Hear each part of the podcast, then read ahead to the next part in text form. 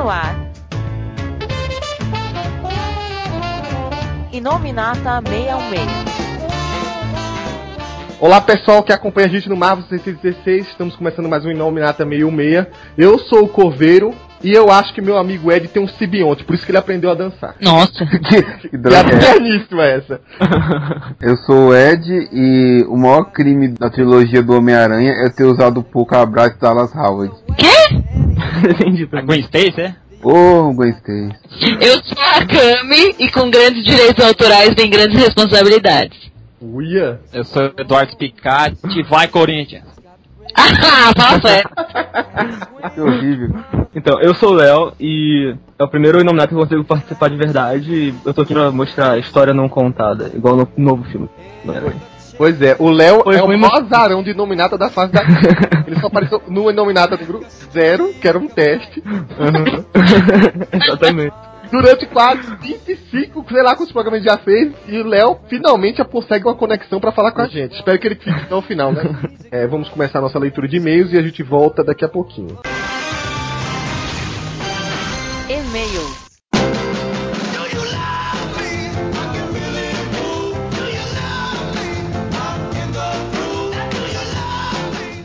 Olá pessoal, estamos aqui com mais uma leitura de e-mails para tirar todas as suas dúvidas e agora ver sugestões também, até que aparecem nos comentários, né? Alguma coisa, uma crítica. Eu vou começar a fazer o seguinte: eu vou começar hoje os e-mails, certo, Ed? Você lê um comentário da último Inominata. Beleza. O primeiro e-mail foi do Marcos Alexandre dos Passos. E aí, minha gente, boa! Nossa, ele botou um mu no boa, tudo bem. É, recentemente comecei a escutar os Inominatas 616, 616, 616 ou wherever mais assiduamente e estou curtindo muito. Primeiramente, queria dar os parabéns. A dinâmica entre os participantes é muito boa. Caramba, Ed, o cara gosta de enfiar o U aí no boa. Eu vou É. ajeitar até meu cabelinho aqui, Ed.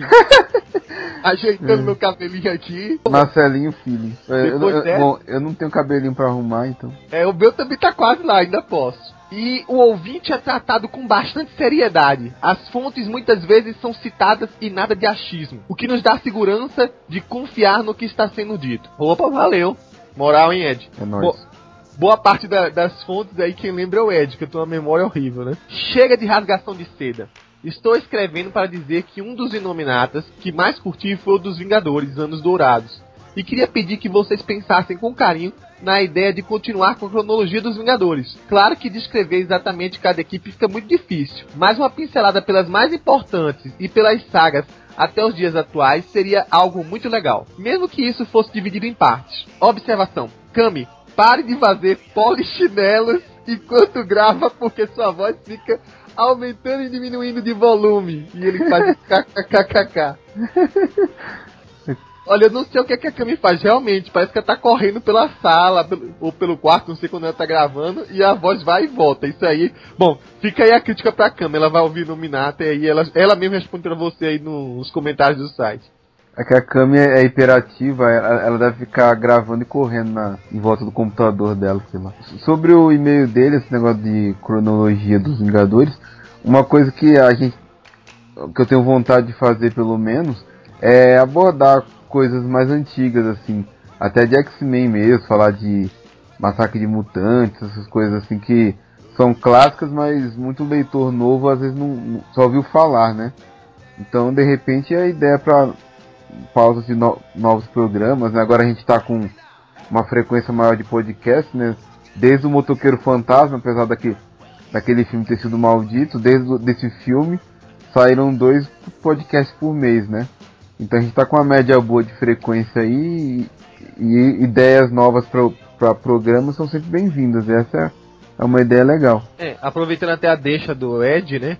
O pessoal que tá sentindo falta de baixar o programa, a gente tá tentando restabelecer todos os programas antigos, né? E também vai começar a considerar de colocar duas alternativas de links para serem baixadas. Isso até, claro, a gente conseguir programar para que ele esteja direto no iTunes. Isso é uma coisa que a gente está estudando. Então, a partir do final deste mês, né, de julho ou começo de agosto, a gente já deve estar com alguma coisa aí. É, quem não ouviu os primeiros programas, dá uma sempre uma olhadinha lá no link, porque pode estar pintando de novo os programas. O programa anterior, por exemplo, que estava sem link alternativo, coloquei hoje um link alternativo lá. Então é, a gente tá trabalhando aí pra melhorar. E quando a sua sugestão a gente vai analisar direitinho. Talvez não dê pra pegar desde o começo e falar saga sobre saga e tal. Mas quem sabe, sei lá, tirar um dia pra falar sobre alguma coisa que é um dos maiores clássicos dos Vingadores. Por exemplo, a Guerra Chris Crew, uma sempre bem comentada. Bom, eu vou ler o outro e-mail aqui, o Ed fica com um dos comentários, tá? Ahn, vamos lá, é do Vitor T. Teixeira. Olá, pessoal do Marvel 616. Adorei o último Inominata sobre os heróis renascem. Nossa, gostou mesmo? Enfim, eu não tinha minha independência financeira nessa época e só fui comprar minhas HQs quando a Abril mudou para aquelas revistas de luxo. Se não me engano, eram 10,50 reais naquela época. Graças a Deus não comprei esse lixo. Mas eu li aquela revista Sci-Fi News minha irmã comprava porque eu era fã do Arquivo X. Uma vez ela veio com a matéria falando sobre o massacre e depois sobre os heróis renascem. E eu achei, nossa, que massa, velho. Ainda bem que eu não li. Ah, bom. Agora assustei com comentário Enfim, a abordagem que vocês deram sobre o tema foi muito bem focada e deu uma ideia para os marvetes como eu, que não acompanharam essa era sombria. Só surgiu uma dúvida sobre o Hulk. Ó, lá vem. Quando o Bruce Banner se junta novamente com o Hulk, ele se separa do Hulk dos Heróis Renascem. Se o Hulk atual for a união desses dois, explicaria muita coisa. Isso explicaria o fato do Hulk vencer a tudo e a todos nesses últimos anos e vencer até o Ficha Prateado e o Thor. Coisa que em tempos posteriores isso não acontecia. E lógico que depende do roteirista, mas me parece que atualmente é uma regra ele sempre ser o mais forte. Uma dica: vocês poderiam fazer um Inominata sobre o universo Ultimate, os pontos altos e baixos e falando sobre as melhores histórias. E bem que a Panini poderia lançar um encadenado daquela minissérie Pesadelo Supremo. Abraços e continue com um ótimo trabalho. Falou aí, Vitor. Obrigadão. É, são vários pontos aqui, né, Ed? Aquela história. O Hulk atual é a união dos dois Hulks ou não? Quando teve a minissérie Heróis Retornam, que os dois Hulks chegam até a se enfrentar, o Banner ele virou voltou à sua forma humana e ficou assim até o fim da minissérie.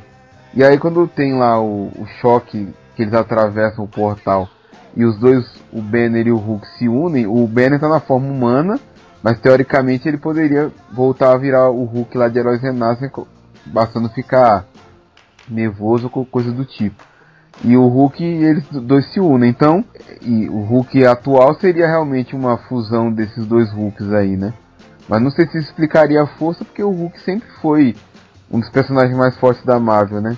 É, são duas coisas estranhas, porque assim, quando ele separou, também ficou pela metade cada Hulk. Então, ele não pode supor que seja uma coisa que dobrou. O que a gente pode entender é que quando se separou, cada um ficou pela metade. E aí, quando ele se juntou, voltou a ser o Hulk que era antes de se separar. E não dobrado. Pelo menos eu vejo assim. É, isso explicaria, inclusive, por que, que o Banner viraria um Hulk no outro mundo. Porque ele ainda, tá, ainda teria uma mente problemática e ao ser bombardeado com raios gama, ele né, voltaria aqueles traumas de infância dele e ele, poderia, e ele se transformaria no, no Hulk, né? Ou então a gente pode dizer o seguinte, Heróis Renasces não se explica, se engole, né? A outra parte do e-mail dele, ele fala pra gente começar a falar mais nos Inominados sobre o Multiverso e dá a sugestão Pesadelo Supremo, que por sinal, até hoje eu considero uma das melhores minisséries é, daquele universo alternativo, né?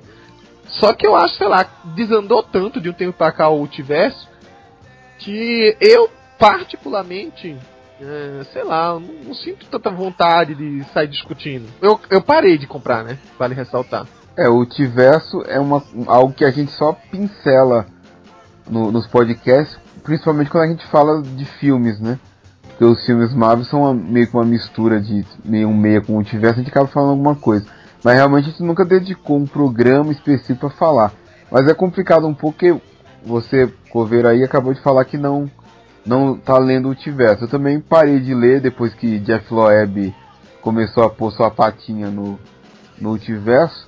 Eu acabei desencantando, então pouca gente no, no próprio site lê. Acho que só o Quinho e, e o Jefferson que ainda acompanham o tivesse o Felga que lê uma coisa ou outra, mas pouca gente do próprio site lê, né? Quinho tem, tem me enchido o saco pra eu começar a ler agora essa nova fase do Aranha e tal, mas não, não, não tô animado, né? Até acredito que, que é uma boa fase, não sei o que, mas eu tenho um problema de.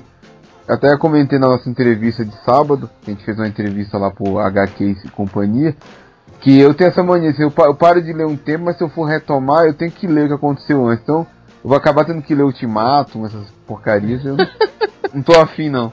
Obrigado. Tá, então, sei lá, a gente vai fazer o seguinte, a gente pode, sei lá, discutir. Ele, ele falou de uma minissérie em, em especial, também tem Supremos que é uma boa revista antes de chegar no volume 3. Talvez coisas esparçadas, mas não assim, pra agora. A gente tem muita coisa na frente. Tem ah, até planos de a gente começar a falar sobre minisséries e sagas que não vieram pro Brasil. Né? Tá devendo também um, continuar sobre a trilogia cósmica, que na verdade já merece virar quadrilogia, enfim. E tem muito programa ainda pela frente que tenho certeza que o pessoal tá pedindo mais. Mas claro, se vocês acham alguma coisa importante que vale ressaltar no multiverso, vão mandando e-mails aí e aí a gente se prepara. Chama o Kim e o Jefferson e volta para discutir aqui. Bom, dando seguimento aí, a gente tem também uns comentários aqui do, da galera que comentou no nosso último podcast. Por isso que a gente incentiva, né? Comentem também no, no próprio post do Nominatas. Se o comentário for bacana, for pertinente, assim, a gente pode até selecionar e colocar aqui. O primeiro comentário é do Jamil Perro Júnior. A gente comentou no programa, em determinado momento, qual seria a intenção do massacre, né? Já que ele ah, surgiu lá com o ideal do Magneto, de repente ele fez a cidadela do Apocalipse, queria acabar com tudo, não sei o que lá. E aí ele colocou aqui, né? Depois de manifestar seus poderes cósmicos, Massacre liberou seu poder supremo sobre a Terra, tensionando eliminar a humanidade e conceder o controle da Terra aos mutantes numa versão deturpada do ideal de Magneto. Porém, após conhecer a realidade da Era do Apocalipse e ver o que os mutantes fizeram com o planeta, ele concluiu que nenhuma forma de vida era digna e decidiu arrasar todo o planeta. Então a ideia do massacre era né, realmente a supremacia dos mutantes lá, seguindo uma coisa meio Magneto. Mas a, ao ver a, as memórias do Bishop sobre a Era do Apocalipse, ele viu que os mutantes no poder também não era lá essas coisas. Então ele resolveu acabar com tudo. Mais ou menos o que a gente tinha pensado, né? Bem que assim, é é uma. É tão quanto Apocalipse, né? As motivações dele. No final não tem muito sentido. Massacre não tem nem muito sentido. E uma outra coisa aqui que foi legal, porque eu cheguei, eu falei no, no, no podcast que a única coisinha que se salvava no Heróis Renascem era a águia na testa do Capitão América, porque eu, eu dizia que eu, que eu até concordava com o conceito que o, Rob lá tinha feito, não com desenho, né? Mas com o conceito de ser um, algo simbólico para combinar com o uniforme que é todo simbólico. Então, se o uniforme é todo simbólico, em vez de ter um A de América, um- algo que represente a América seria conceitualmente mais interessante. E a águia seria um símbolo assim, né? Aí o Anderson Rodrigues veio- chegou aqui para derrubar totalmente o meu argumento. Deu uma rasteira no Ed. Deu uma rasteira, ainda chutou minha cabeça. Sobre a águia do Capitão América que o Ed defendeu, essa águia não faz sentido, simplesmente porque a águia também era um símbolo nazista. Assim não, assim não teria sentido Cap usar esse símbolo. Que inclusive essa águia que tem na bandeira do Partido Nazista é bem parecida com que a que o Life desenhou. O problema é que o Rob Life não estuda nem anatomia, quanto mais história. Aí de- depois desse argumento irrefutável, sou obrigado a rever meus conceitos definitivamente, então realmente nada se salva em Heróis Renato. Sabe o que é, cara, leitor? O Ed, ele é meio puxado pro lado nazista. Ele adora caveira vermelha, ele se veste como Barão Strucker. Então ele diz que não que é puxado por cima, mas ele é meio traíra pra esse lado, viu? Tome cuidado. Não, eu sou, eu sou um ator, eu tava interpretando. E já que você citou o Barão Strucker, é legal a gente dar um agradecimento aí ao SPCon, né? É o primeiro programa que a gente grava depois do, do evento, né? Ó, a lista é grande, né? Eu já falei inúmeras vezes em entrevistas, mas assim, agradecer nós principalmente a nossos parceiros como organizadores e os apoios, né? É, falando não nomes específicos, mas quero agradecer ao pessoal do Terra Zero, participou com a gente na realização, inclusive organizando as palestras, a Comics Bookshop, que foi a grande parceira da gente, né, para que tudo pudesse se realizar, e aos dois apoios principais que a gente teve para conseguir efetuar tudo, né? O Senac lá para Cipião e a Panini Comics. Então muito obrigado a todos eles, né? Pra quem tá estranhando que a gente anunciou recentemente o podcast do com Mike Deodato Jr., mas tá gravado, foi muito legal o papo com o Deodato. A gente só não colocou agora porque já entrou em seguida na em todo o hype aí do espetacular Homem-Aranha, então a gente aproveitou para relembrar os filmes antigos da trilogia, mas o programa com o Deodato já tá gravado, logo logo aí tá no ar. Pra todo mundo poder se divertir também, com, como a gente se divertiu gravando. E aproveitando que a gente tá nesse vibe pra assistir o espetacular Homem-Aranha, nós vamos também gravar um programa especial só sobre o filme. E como é de praxe, a gente chama pelo menos umas 3, 4, 5 pessoas para dar sua opinião, né? Leitores do site. Como a gente ainda não definiu exatamente quando a gente vai gravar esse programa, a gente vai pedir para vocês que já estejam interessados em ouvir esse Inominata, que mandem um e-mail para inominata@marvel66.com. A gente vai é, responder a você com os horários que até lá a gente vai definir e você podendo participar vai estar tá gravando com a gente. E-mails para esse mesmo endereço que o, o Coveiro acabou de falar. Então agora vamos voltar para nossa discussão, né, sobre a trilogia do Homem-Aranha.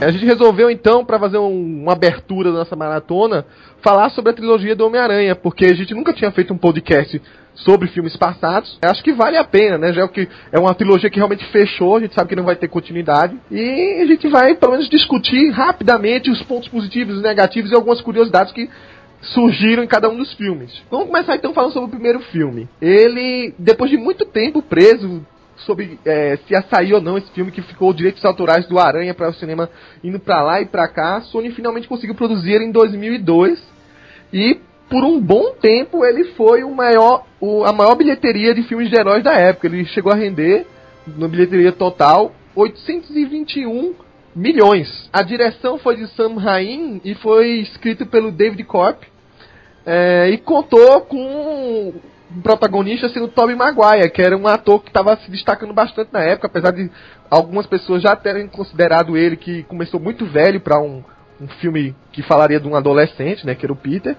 É. E junto dele estava William Defoe, que fez o papel do Norman Osborn, a Kirsten Dunst, que fez o papel da Mary Jane Watson, e o James Franco fez o papel do filho do Norman, né? Que é o Harry Osborn, que era o melhor amigo do Peter. É basicamente um filme de origem, né? Que ele conta já tradicional e até de uma maneira bastante fiel a origem do Peter Parker. Tendo aqueles lances é, que acompanham nos quadrinhos, né? De a morte com o tio, dele é, inicialmente assim que ganhou os poderes é, não usando com muita responsabilidade, até tendo, interesses próprios, né? Teve cenas é, muito similares, que foi a da luta livre, ele deixando o ladrão escapar e por aí vai. Foi um sucesso na época, né? Apesar de não ter é, levado a bilheteria do ano, né? Ele chegou a terminar em terceiro lugar, que estava competindo com Senhor dos Anéis e Harry Potter, que já eram, já eram franquias estabelecidas na época. Mas mesmo assim foi um sucesso por muito tempo, inclusive para muitos filmes de heróis que vieram depois.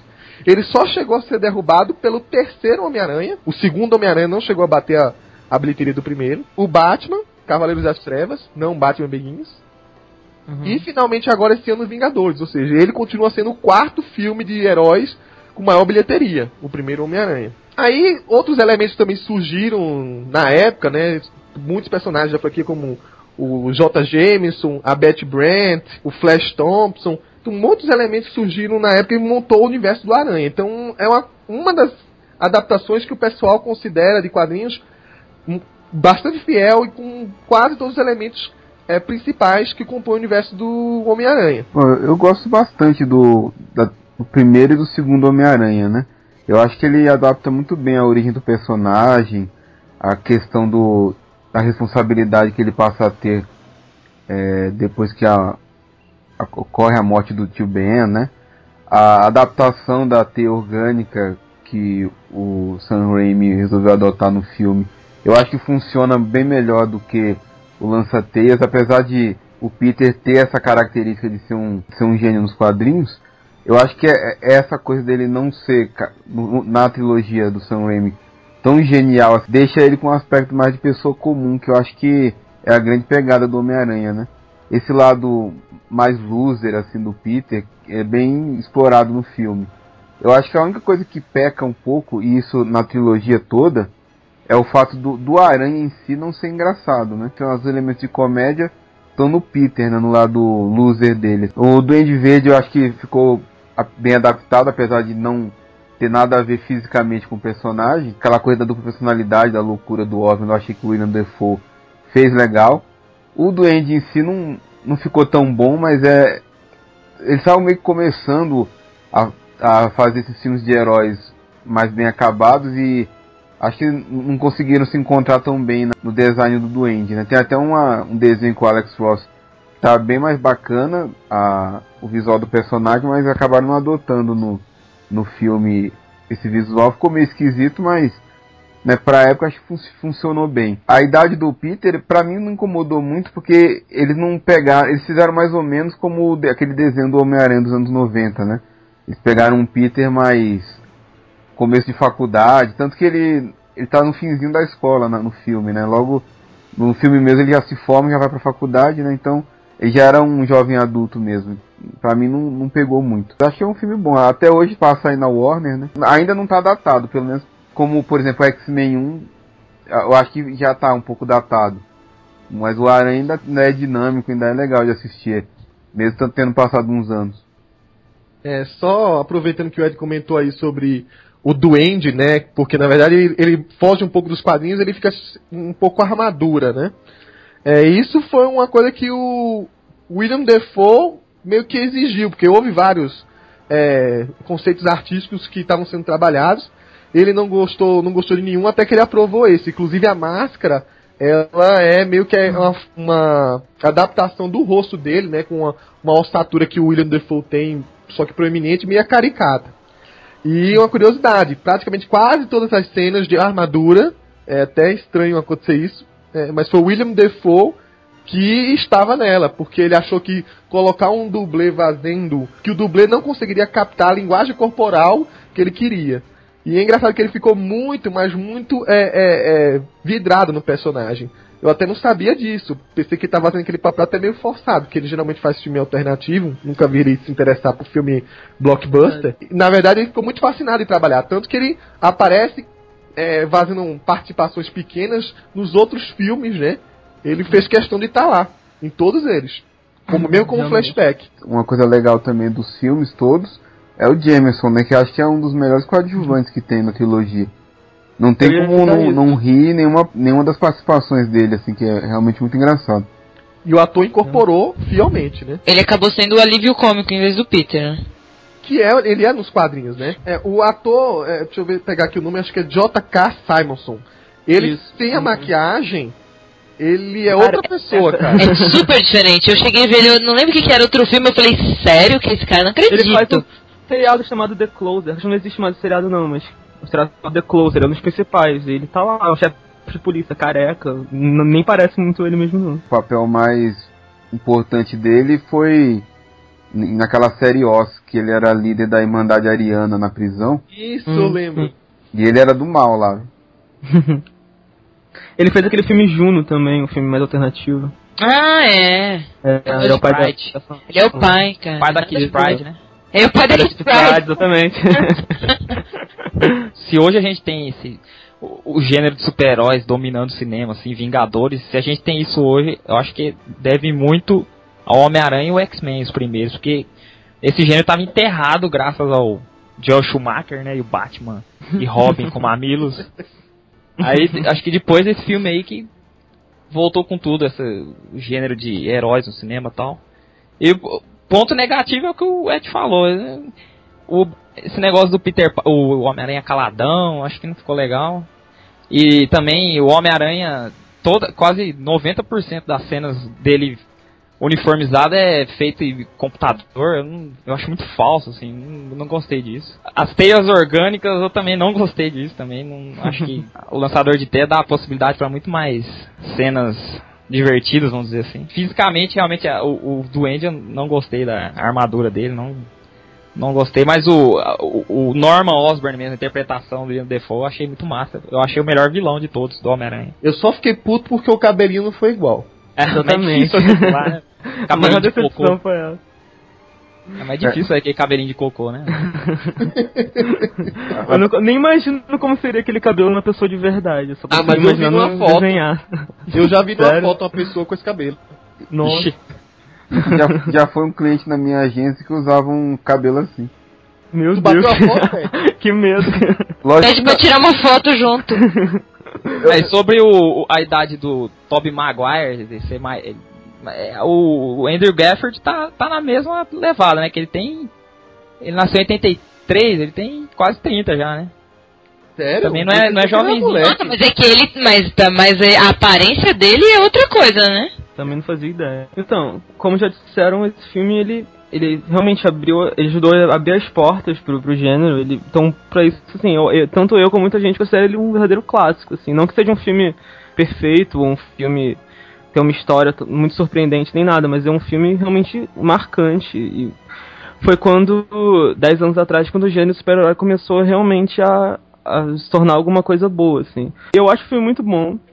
Ele não é perfeito, como já comentaram, as coisas do Peter não ser, tão, não ser, não ser engraçado, do Homem-Aranha não ser engraçado, da coisa cômica ser mais do, do, do Peter ser atrapalhado e ele dar de cara na parede com a teia e acontece coisas, situações engraçadas com ele, mas ele não é um piadista. Mas, pô, eu acho o filme muito bom, eu acho o Tobey Maguire muito bom pro papel, assim, ele tem uma cara meio de nerd, assim, meio de bobão, bem, nerd bem estereotipado, assim. A Mary Jane eu também achei boa, assim, muita gente reclama que ela não é tão bonita, não sei o que, mas eu achei, eu achei ela boa pro papel, assim. E eu gostei dos atores em geral, o J. Jameson, como comentaram, é genial, sensacional. E o Osborne, realmente, o cabelo dele é uma decepção. e eu sempre achei que o principal ponto fraco do filme é o cabelo do Osborne. E também ele. O filme era muito bom, mas acabou com tudo, foi o cabelo do Oscar. É, se não fosse isso. E ele não parece muito. O William Dafoe não parece muito com o Norman, mas ele parece muito com o Duende. Ele tem aquela, aquele sorriso macabro, assim, num cara bem estranho. A gente não falou de um, de um ator que também, praticamente, ele tá constante em toda a trilogia, que é o, o Harry Osborn, né? Que é, o É. James Franco, que é um ator do caramba, né? É, é, é que a gente ia falar mais um pouco dele, talvez nos próximos, né? Que ele vai crescendo o personagem dele. É, ele não é tão importante. Ele é meio que um coadjuvante nesse e depois ele se torna um vilão, né? No- é um, personagem, um dos personagens que mais evolui, assim, nos três filmes. Que ele tem uma história que ca- cada filme se desenvolve um pouco até eclodir no terceiro dele, Ele- sendo ele- vilão. Ele tem uma jornada própria que é bem interessante. Mas assim, vocês falaram da Mary Jane, né? Da Kirsten Dunst. Eu gosto mais da Mary Jane, quer dizer, eu gostava até mais da Mary Jane antes de conhecer mais a pra Kirsten Dunst. Que eu acho ela chatinha pra caramba fora do Homem-Aranha. Fato curioso entre a, a Mary Jane e a Gwen Stacy do terceiro filme, e essa nova Gwen Stacy também, é que a Kirsten Dunst ela é loira na vida real, teve que ser ruiva pro filme. É. E as duas Gwens, as duas Gwens são ruivas na vida real e ficaram loiras pro filme. A, a, a Bryce Dallas Howard é ruiva mesmo, mas a Emma Stone ela é loira natural. Ah, é? Ué, É tanto que ela fala assim que fazia tempo que ela não voltava a ser loira e achou estranho. Eu gosto, eu acho que sou uma das poucas pessoas que não acho a. Tem gente que acha ela feia, então eu acho a Kristen Dun- Dunst bonita, principalmente no primeiro filme. É que eu acho que a vida cobrou muito dela. Não, mas eu não tô falando nem de beleza, tá? Eu tô falando de, de, de personalidade da pessoa mesmo. Porque Ah, ela- em ela é outras bonita, entrevistas, eu acho ela meio insuportávelzinha. ah, mas, eu, mas a gente tem que separar o personagem da. Do Isso que eu tô ator, né? falando, o personagem eu até achava ela meiguinha, legal. ela é bonita, só que, é que o negócio é que no gibi ela é uma top model, super. É, eu acho que, eu acho que o caminho é meio esse, que a Kristen Dunst eu acho ela bonita também, mas realmente, a Mary Jane original é aquela coisa, né? No meu problema com a Kristen Dunst são vários. Um, eu acho ela feia. Ponto, acabou. Eu acho ela feia. Ela tem uma a boca Cami de... quase não acha das mulheres, né? Mentira, eu acho a, a, a Viúva Negra maravilhosa. Ah, mas- Todas as outras heroínas, é, até a Jennifer como Electra, são todas lindas, maravilhosas. Mas a Kirsten eu acho horrível. Ela tem uma boca de velha, Cabelão horroroso. um cabelo horroroso. menina- Eu não gosto da interpretação dela. Eu acho que ela não fez uma. Não sei se a culpa é dela ou do, do Sam Raimi, enfim. Não acho que a Mary Jane ficou boa, porque a Mary Jane ficou uma loser com um monte de, de, de problema que não para de chorar e. Né? a Mary Jane, ela tem um monte de problema, mas ela é uma mulher que supera tudo. Pô, eu vejo a Mary Jane de um jeito completamente diferente do que a Kristen Dunst me passou no filme, por isso que eu não gosto. Ela é, tem esses problemas com o pai, ela se abre com o tempo com o Peter quanto a isso, só que ela assim, ela cria essa máscara também, né? De mulher forte, e isso vai ao longo de toda a vida dela, inclusive casada com o Peter. Que a gente vê que com o tempo o Peter é, inconscientemente fala que é um grande amor da vida dele é e sempre foi, sempre será a Gwen Stacy. E aí ela finge que não ouve e tal. Então assim, ela cria essa máscara, mas ela sofre pra caramba. Em alguns momentos ela, ela digamos assim, se entrega. Mas assim, óbvio, em nenhum momento no, no, no filme deu espaço a mostrar ela como uma mulher forte, determinada e tal. É, até porque se ela cria máscara, é isso que ela tinha que mostrar. Ela, ela, a gente podia ver momentos íntimos diferentes, a gente podia ver todo o problema por trás, mas o que ela passa tinha que ser o mesmo que a outra do Gibi passa, e ela não passa. Mas então, pra ser um filme que não é da Mary Jane, é complicado tá mostrando esse lado, tá? Porque ela aparece como um coadjuvante mesmo, né? Então não tem muito espaço de vídeo para ela tá costurando uma história complexa da vida dela. Eu acho. Ah, a Viúva Negra trai pra provar o contrário. Mas eu também, dentre todas as que ficaram aí, eu prefiro a Emma Stone que tá aparecendo agora. Por sinal, eu tô vendo o filme novo por conta dela. Não, eu tô, eu tô vendo o filme novo só por causa dela. E porque eu sou de um site chamado Marvel 66.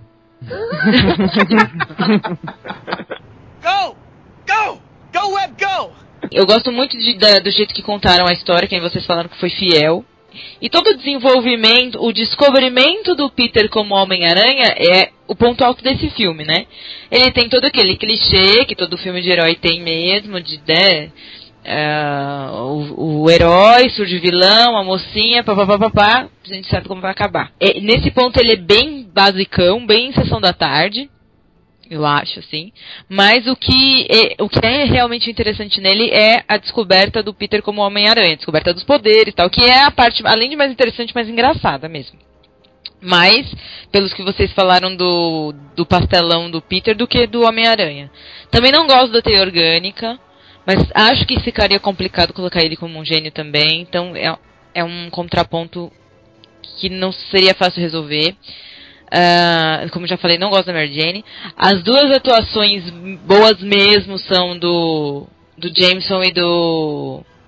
que vocês falaram do William Dafoe, como o Duende, Duende Verde.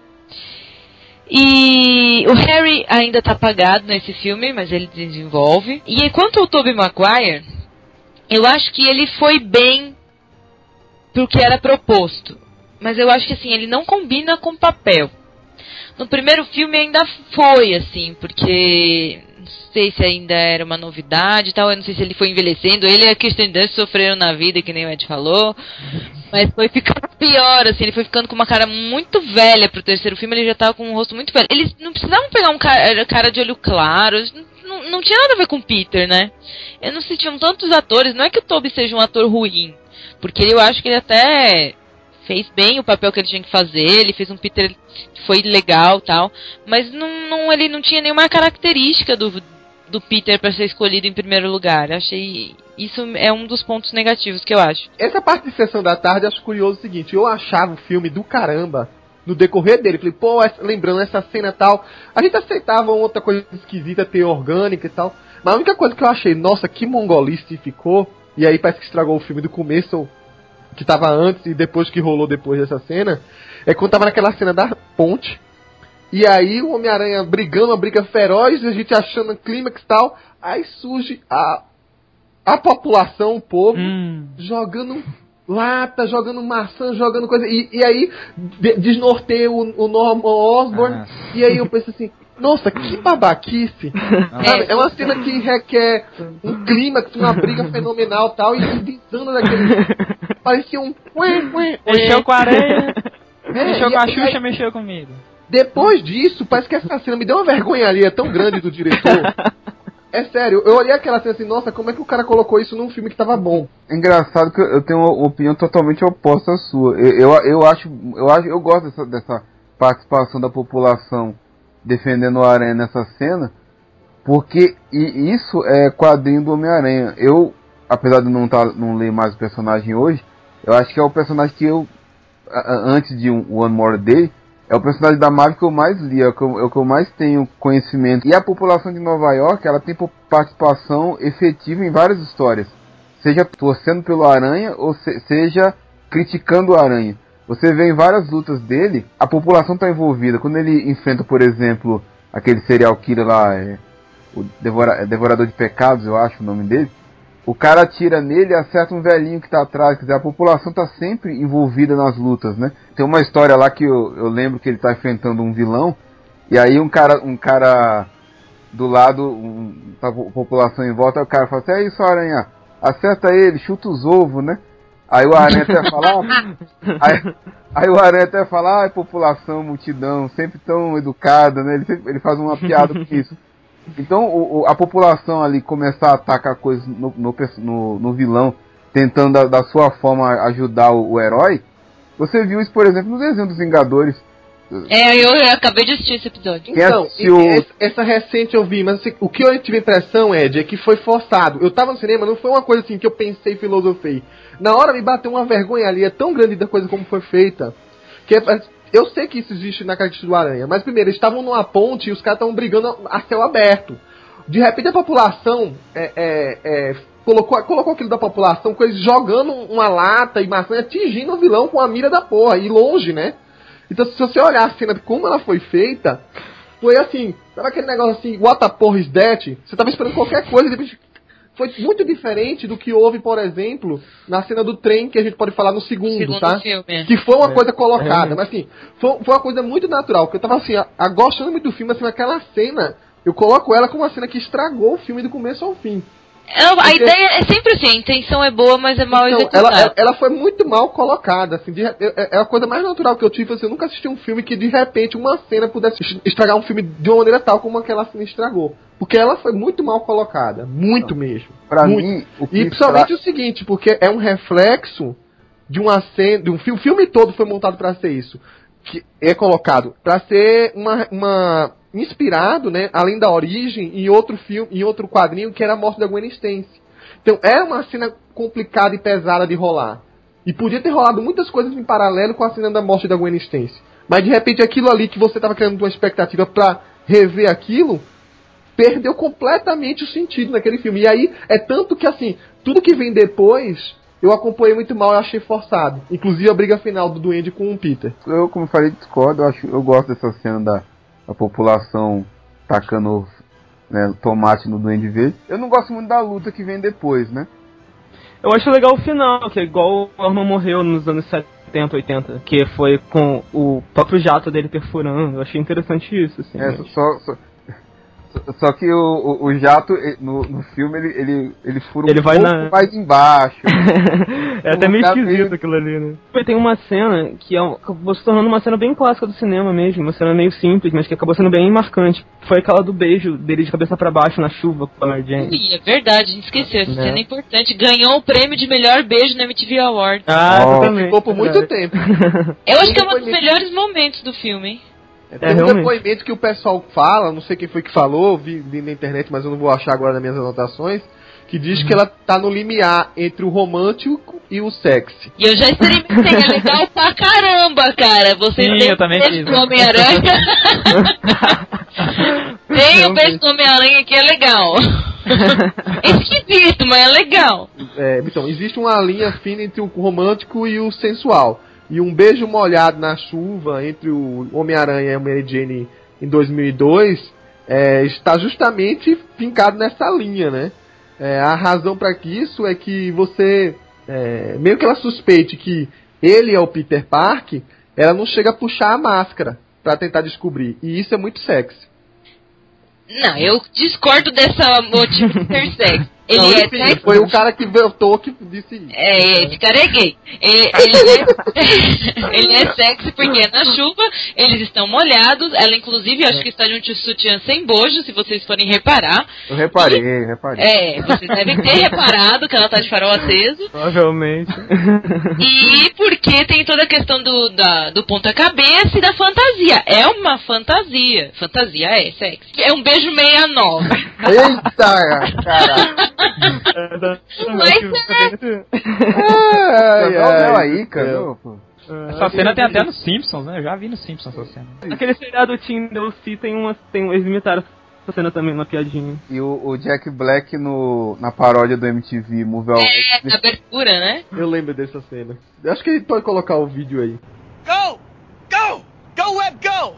Bom, tem umas curiosidades que é dos bastidores do filme. Antes do Raim assumir, tava uma tendência muito forte de que o James Cameron, que foi o que ganhou o Oscar no Titanic, é que fosse fazer esse filme.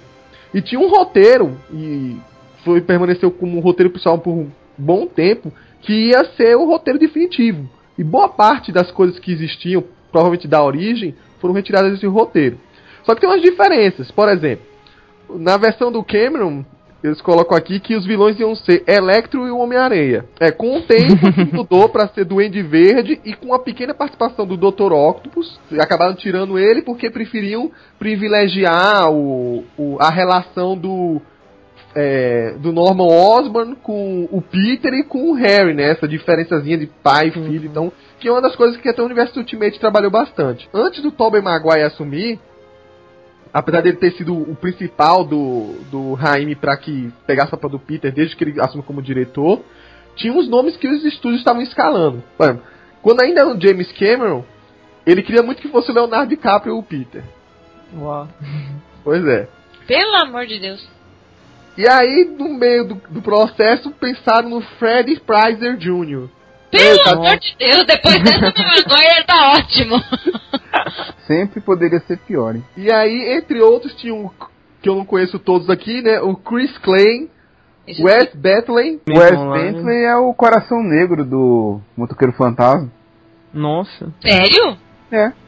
Nossa, que diferença. Heath Ledger, que virou o Coringa Nossa. depois. Durante os auditions, o ator que fez o, o Harry, o James Franco, chegou a tentar o papel de Peter, mas claro que não assumiu, né? Se vocês se assustaram com as indicações que estavam pro Peter Parker, eu vou falar agora do Norman Osborn. Então, uma das indicações do estúdio inicialmente era Nicolas Cage. Meu Deus! Meu Deus. ai, ai. Segue pensou? pra, Norman Osborn com um, uma taça de jujuba. segue com John Malkovich, que aí É, sim John Malkovich é bem interessante. Mas eu ainda prefiro o Defoe pela questão de ter uma risada estranha e tal. E é mais. O Ele é John muito Malkovich mais. talvez o cabelo combinasse bem do Osborn. Ou não, né? Porque quase não tem. E aí, um outro nome surpreendente: o Jim Carrey. Ah. Ah, o charada. Ah. O charada. A Kirsten Dunst tava comentando aquela história de que ela fazia muito queijo se ia participar ou não, tal. Ela foi meio que não tinha muita indica- indicação fora o nome dela não. O Raimi queria ela desde o começo. Ah, Mas É. saco. Antes dela, houve uma outra menina chamada Alicia Witt, que foi cogitada, mas acabou não ficando. Alice é bonita. Ruiva e bonita. Ah, ela era uma professora do. Pra quem vê Two and a Half Men, ela era uma professora do Jake que virou stripper. eu tô vendo as fotos da, dessa Alicia Witt e eu tô pegando raiva da Kristen Dunst. Não é? é. Qualquer um. Não, realmente, ela combina, ela combina bem com a Mary Jane dos quadrinhos, assim. Quando- Combina muito, cara. Pois é, tá vendo? Agora vocês concordam comigo. É, mas a, a Kristen Dunst era, era, tava em, em hype no momento, né? Ela tinha uma carreira muito ascendente. Eu acho que depois do Homem-Aranha que o pessoal começou a deixar ela de lado. E aí eu falei que a vida cobrou muito dela, que ela foi apodrecendo. Podre. E tem os famosos é, cameos, né? Os aparições. Uhum. que além do Stan Lee, que ele tinha até uma fala muito comprida, mas ilógica com o Homem-Aranha, acabou ficando só com uma parte de fugir dos entulhos que estavam caindo do céu, surge o Bruce Campbell. E, para quem não sabe, ele é uma amizade muito profunda que ele tinha com o diretor Sam Raimi, que era o diretor daquela série, né, Uma Noite Alucinante. O Bruce Campbell é o protagonista, o Ash, e hum. neste filme do Homem-Aranha ele surge como o narrador, né, o, o, apresentador do, do show de luta livre que o Peter tenta ganhar um dinheirinho, mas acaba sendo enganado. E é uma participação muito engraçada, que, o, que ele locutor ganhou, digamos, a cena, né? É que ele fala, vai falar aranha humana. Não, aranha humana não, é muito, essa parte é muito boa. Exatamente. Ele deu o nome, né? Batizou o Homem-Aranha. Ele que batizou o Homem-Aranha. Ele, ele, ele fala Homem-Aranha e o Peter fica, é Aranha Humano, ele falou errado. Deixa logo aí.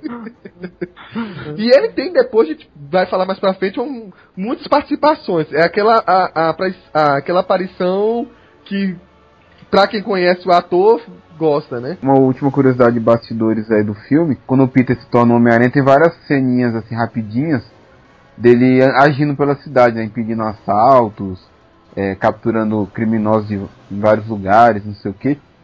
E uma das cenas era ele detendo um, um, uns assaltantes que estavam fugindo no helicóptero e prendendo eles numa teia entre as torres gêmeas. Hum, é verdade. Né, o Bin Laden né, prejudicou a direção do filme aí. e ele, até um trailer, né? É, tem, tem, até um trailer que tá aí no, no... se nominar. O Bin Laden resolveu explodir e cometeu um atentado contra o filme. e aí essa cena foi cortada. Só que se você for, quem for assistir aí, tiver o DVD e puder pausar, na, vai, vai perceber na, na, na última aparição, tem a, todas as ceninhas, aí tem uma hora que aparece o aranha assim, close. Você vai reparar que na lente da, da máscara dele, assim, do, do, no olho dele, na máscara, tá o reflexo das torres gêmeas. Que essa cena das torres gêmeas era a última dessa sequência de cenas dele salvando a população. Já o Homem-Aranha 2 foi lançado em 2004, foi filmado praticamente é, logo após terminar o, Homem-Aranha 1. O pessoal viu que era um sucesso já partiu para a produção. E apesar de todos os elogios, porque sinceramente eu considero o melhor dos três, é uma opinião minha, é, ele foi o pior, o pouco, ele foi muito pouco rentável comparativamente.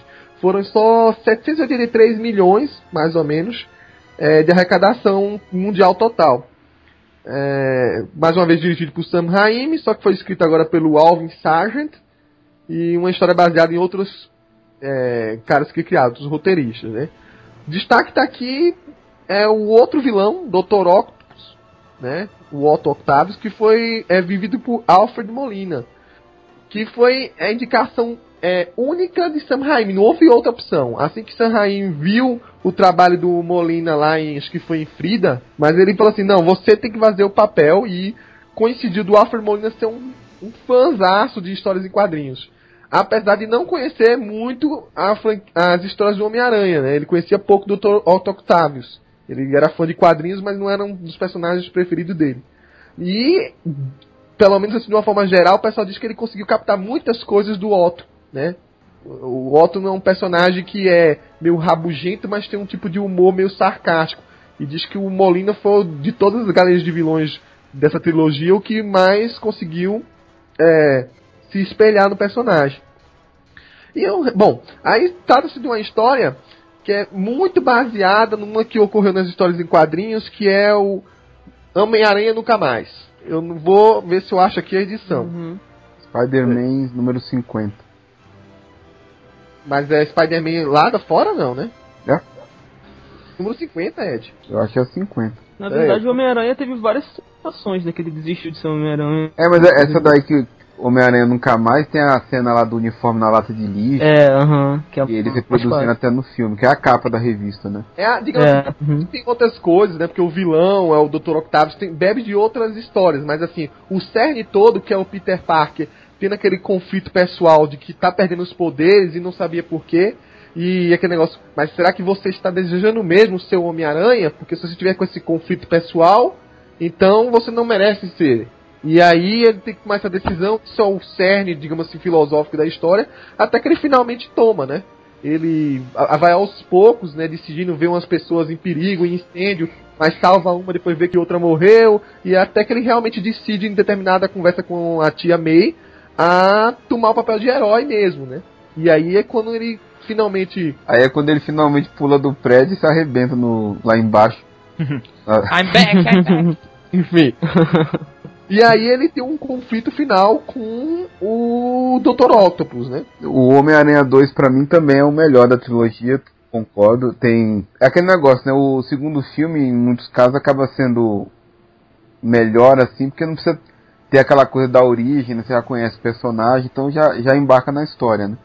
O Dr. Octopus eu, eu gostei muito, assim, esse aí, ele inclusive fisicamente parece com o personagem dos quadrinhos, tá bem caracterizado. Eu gostei da, dessa forma que até pega um pouco do Ultimate, né? Esse negócio de os tentáculos serem uma forma de personalidade, começam a controlar ele. Tem é, todo esse, esse drama assim do dele te, tentar ter aquele ele quer na verdade realizar o sonho dele, ele fracassa, acaba perdendo a esposa e o objetivo dele é, né, naquela loucura toda dominado pelaquela influência do dos tentáculos corroendo o cérebro dele, ele acaba ficando nessa busca incessante para conseguir fazer aquela energia, aquela forma de energia limpa que ele queria e acaba confrontando o Aranha em vários momentos do filme. E paralelo a isso a gente vê começando o desenvolvimento do Harry como vilão, né? Que ele vai crescendo e em determinado momento ele ele que coloca o, o, o, Octopus na contra a Mary Jane, né? Ele fala que para chegar no Aranha, o Octopus tinha que, tinha, que ir, tinha que ir até o Peter. E esse, ele queria o Aranha em troca de dar lá o que o, o Octopus queria. Então, de certa forma, o, o, sequestro da Mary Jane indiretamente tem o dedo do Harry, né, que está começando a dar o, os passos dele lá na, naquela direção. O Jameson ele tem mais cenas nesse filme também, acaba tendo mais coisas engraçadas. E as lutas, então, a cena do, do trem é uma, uma das melhores cenas da, da, da, trilogia, se não for a melhor. Começa a luta lá na torre do, do relógio, né? E termina lá com ele parando o trem, o trem. E essa cena do trem é legal porque ela resume muito do que o Homem-Aranha é no, nos quadrinhos, né? Que o, o Aranha ele para um trem, coisa que na verdade ele não poderia fazer, né? Parar um trem seria uma coisa sei lá, pro Hulk, pro Thor, sei lá, pro Super-Homem, né? Personagens mais fortes. Mas ali ele se supera para parar aquele trem e salvar as pessoas. Que é uma coisa que ele já fez. Já aconteceu uma vez dele tá soterrado em debaixo de vários destroços e ele se superar para levantar aquilo porque ele tinha que salvar a tia May, ou tinha que salvar, sei lá, o filho do Dr. Connors. Então, a, a superação de superar seus próprios limites para salvar as pessoas é algo muito do Homem-Aranha, né? E, e ele tem muito disso na cena do trem. Muita gente reclama disso, né? Dele ter ficado sem máscara ali na frente de todo mundo. Mas isso na verdade não, não me incomoda, né? Até se a gente for tocar nesse assunto, até explico por quê, se aprofundar nisso. Mas eu acho o filme mais redondo é um filme, eu acho melhor do que o primeiro. É, essa... como assim? É, peraí, o Ed falou que o Peter sem máscara na frente de todo mundo não incomoda ele e ele podia explicar por, por quê. Não, eu vou dar, concordar com o Ed. Então, me... Não, não, é que conhecendo o Ed, eu preciso dessa explicação. Não, não deixa, deixa, eu só voltar essa cena seguinte. Ah, tá. Por que eu, comparativamente, essa cena que envolve a população ajudando o Peter em relação a outra que eu critiquei? Né? O Peter já salvou, na verdade não existe a população salvando o Aranha, pelo contrário, há um reconhecimento e depois ele tá com as energias desgastadas, né? É até, é até meio é poético a coisa, né? Ele tá para cair e aí as mãos seguram ele e levam ele. Quando tira a máscara, é, é um fato. O Peter não é ninguém para aquelas pessoas. Eles apenas falam: vejam, é apenas uma criança. É uma uma criança não, que é uma cara de velho da porra. Menino, né? É, menino com cara de velho, veja. Não, ele só, o cara ele fala assim, uma doença ele... genética. Enfim, a ideia tipo, do roteiro dizia... Filho. É, é, é apenas uma criança, ou seja, todo mundo esperava que fosse alguém de grande reconhecimento, mas não, é um, um, fotógrafo que nem é de exclusividade do Clarim, que ninguém nem reconhecimento tinha, é uma pessoa qualquer. E isso é que é o Homem-Aranha. Então, assim, pra mim, realmente, não é o Homem de Ferro tirar a máscara e dizer, olha, eu sou o Homem de Ferro. É um cara qualquer, então todo mundo esperava que fosse alguma coisa. Que acontece várias vezes no quadrinho. De alguém tirar a máscara e dizer, quem é esse cara? E o cara nem recordar. É, o, o Coveiro, na verdade, explicou o porquê que não me incomoda essa. O Aranha tá sem máscara e as pessoas não falam, ah, ele descobriu quem é o Homem-Aranha, não. É, é mais ou menos como. Vamos supor que o Homem-Aranha existe e, e, ele é o padeiro aqui da minha rua e, e a Cami vê ele sem máscara. Whatever, né? Ela não conhece. Exatamente. Deixa, um... é o padeiro da rua do Ed. É um, é um exemplo. Assim, o Peter é um cara comum, um cara que você vê na rua todo dia, você indo pro trabalho voltando e, e não, não chama atenção, né? Então para aquelas pessoas é um, um, um, cara qualquer, né? Um cara comum, né? Então por isso que não, não me incomoda, né? Não seria, não, é diferente se o Aranha ficasse sem máscara na frente do Jameson, por exemplo, que conhece ele, ou da Mary Jane. Mas de, de outras pessoas que não tem nada a ver com ele, né? É, é mais um só. Exatamente. E também, assim, o Homem-Aranha tem muito, muito essa coisa de ser uma pessoa comum, ser um cara comum igual qualquer um de nós, assim. Ele tem muito esse lado, ele é um super-herói, mas ele é muito. O Peter Parker é muito um cara comum, isso é muito a temática do Homem-Aranha mesmo. Então acho que tá um pouco nisso também. O Homem-Aranha 2, pra mim, é o melhor, lógico, da tri trilogia, e ainda hoje eu acho do, do, um dos melhores super-heróis até hoje, assim, que eu ainda gosto de assistir. Eu acho muito bom. Pra mim não tem ponto negativo, porque eu gosto dele, assim. Não acho nada de ruim nele. O Dr. Octopus eu achei que ficou muito bom, cara. Muito bem caracterizado. Tem muitas cenas boas de, de, de ação, principalmente aquela. A que eu mais gosto, é aquela que o, o Dr. Octopus joga um carro dentro de um restaurante, Peter Parker tá lá dentro, assim. Acho muito massa. E muito foda aquela cena. É muito massa, cara. Eu lembro dela no trailer, assim, vendo no cinema, assim, muito massa. E eu não sei porquê, esse filme me lembra muito o Superman 2, não sei porquê, esse negócio do, do Peter Parker renunciar aos poderes dele, igual o Clark Kent fez lá no, no Superman 2. Me lembra, tem muita coisa que me lembra aquele filme, não sei porquê. Não, mas ele é retratado por muitos críticos como se fosse uma cópia. Eu tava dando uma olhada aqui nos reviews e faz essa menção. Mas eu acho que não é algo espelhado nisso. É algo que é muito mais espelhado no Spider-Man normal, porque tem muitas cenas de, é, que teve no quadrinho que se repercutiu na, na no filme. Essa da lata de lixo que tem tem uma capa com essa mesma, mesma visualização que a gente viu no filme. Então não tem como a gente achar que era uma cópia. Isso uhum. aí só se um pessoal da DC muito chato for reclamar. Quem copiou foi o Superman. é, eu também não sei, que no, nessa época que a revistinha saiu, eu não sei se já tinha saído é, Superman 2. Mas assim, eu acho muito distante pra gente fazer uma relação. É, coincidência, eu não achei que foi cópia, eu achei assim. Foi a mesma linha, assim, mas não acho que foi cópia também não. Eu também é um filme que eu mais gosto dos três. Eu acho ele muito bom. Ele, ele, ele dá continuidade ao primeiro, ao, ao tipo de coisa boa que teve no primeiro. E ele desenvolve isso, assim, como falaram do Harry, o Harry é, uma, é um. Ele tem uma evolução importante nesse filme. É o, o, próximo passo na, nesse, nessa jornada dele de do ódio ao Homem-Aranha, do ódio ao Peter Parker e tal. Desse desenvolvimento dele para ser vilão. E o filme ele é muito bom, o Dr. Octopus é excelente. E ele é um, é um vilão muito clássico também, o Octopus. Eu lembro que eu acho que no, nos extras do DVD desse filme tem uns fãs falando, ah, eu queria que o Octopus fosse o vilão do primeiro filme, eu adorei saber disso, não sei o que. É interessante mesmo. E o Alfred Molina, assim como a Kirsten Dunst, ele é um ator meio alternativo também, faz muito filme mais cabeça e tal. Eu acho que também tem um pouco a ver isso do, do, do, do Sanheim indicar ele, só ele, e realmente mandou muito bem. E o filme realmente, vocês citaram do, do trem, muita coisa muito interessante, muito boa. Eu tava me lembrando de uma cena cômica também que eu acho muito legal desse filme, que é daquela do Homem-Aranha no elevador. Que o Homem-Aranha pega o elevador e vai descer o prédio, e vem outro cara e entra e tá um Homem-Aranha lá dentro. Ele fica, fica aquela coisa meio engraçada, assim, o cara fala, pô, legal essa, essa roupa. Cena é ótima. Aí ele se ele fala, mas costa um pouco, não sei o que. É mesmo! ela, ela me lembra uma cena parecida do Wolverine com a mulher no elevador, que a mulher fica indignada porque ele tá subindo com uma foto e fumando no elevador. Você lembra da revista Ed? Ah, é, é, é Wolverine 39. O Wolverine ele entra com a moto e um charuto só. Aí é. a mulher chega e fala assim: Você não, não acha absurdo entrar com essa moto imunda e fumando charuto aqui? Aí o Wolverine fala assim: O charuto tá apagado e a moto tá limpinha. e a cena é ótima, porque assim, Homem-Aranha, essa cena fica lenta, né? Você fica esperando um momento de é, silêncio é, e tal. Parada, tipo, e, do, do Wolverine com a mulher, também assim, são vários quadros seguidos do outro, e a mulher olhando incomodada pra ele antes de falar, depois ela reclama. Aí ele olha pra ela assim e responde.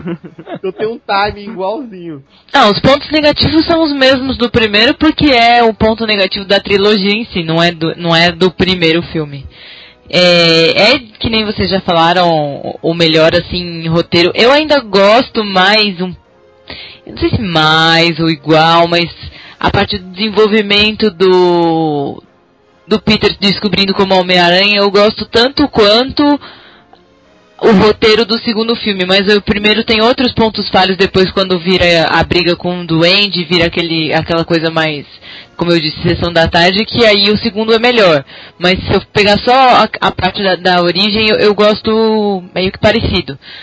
Esse tem um roteiro mais desenvolvido, tem. É, pode rodar mais ao redor do vilão, né? Que nem o Ed falou, porque não é uma origem.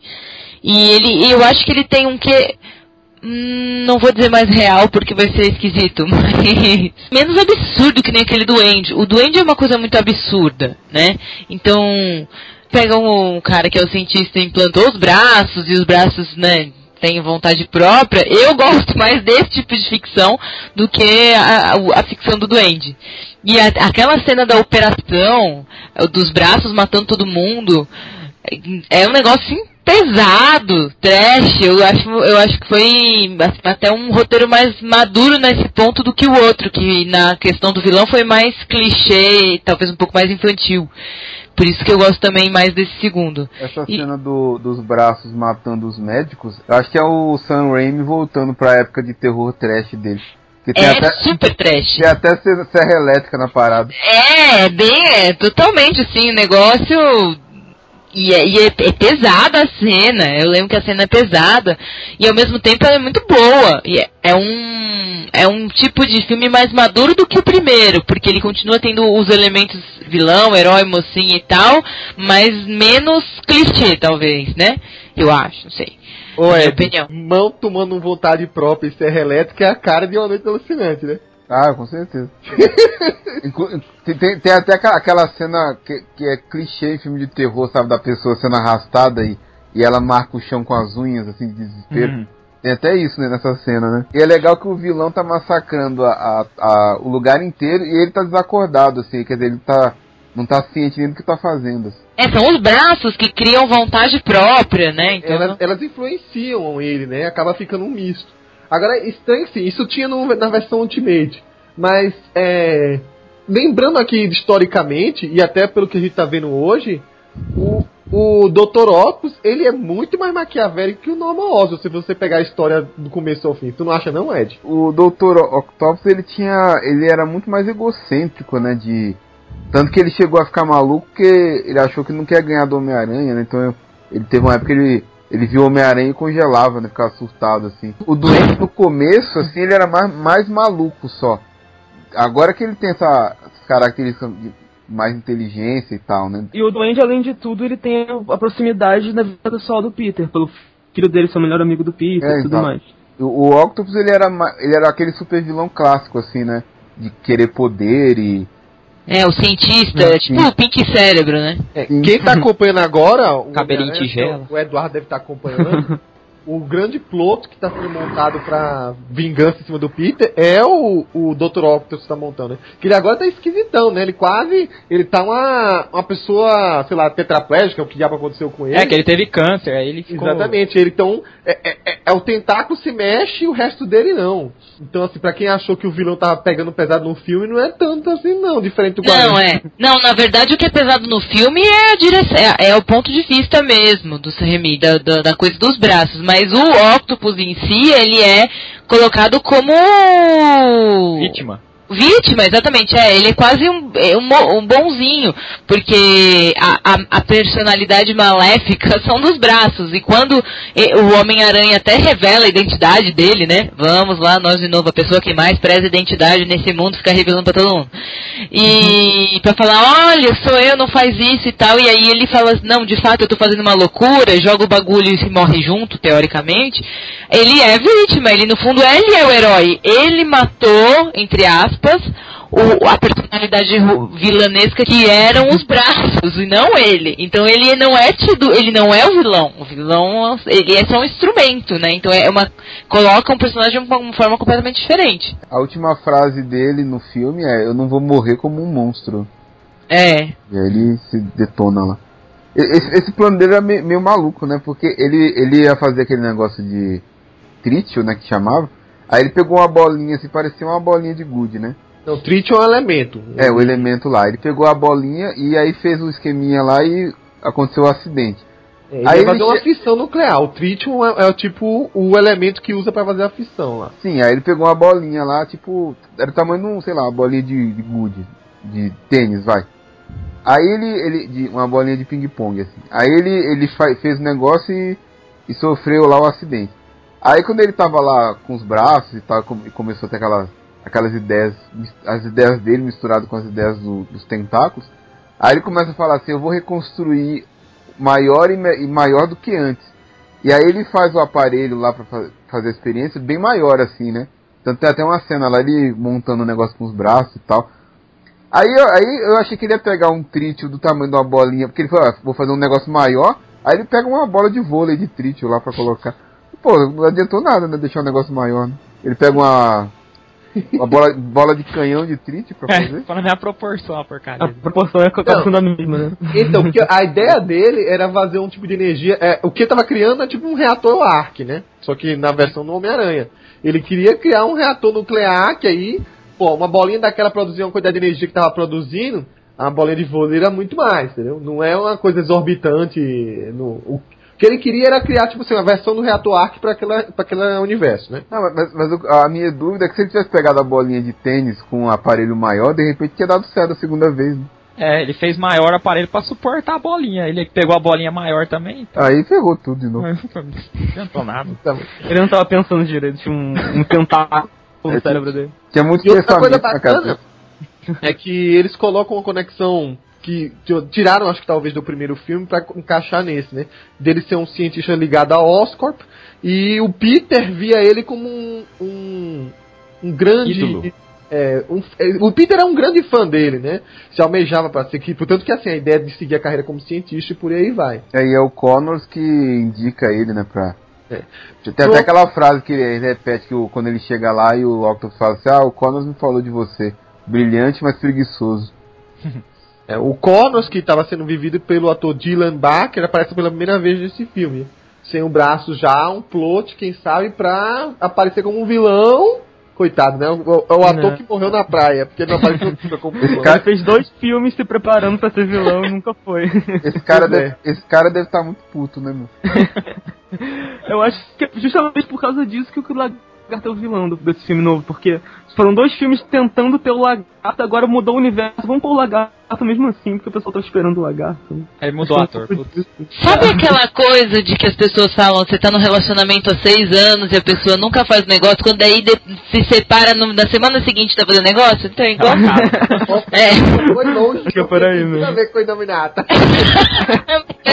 a. Veja, gente, você que quer ser um vilão, paralelamente, você que está esperando finalmente sua noite com sua namorada, é assim, é um paralelo muito similar e, e, e verídico isso, sabe?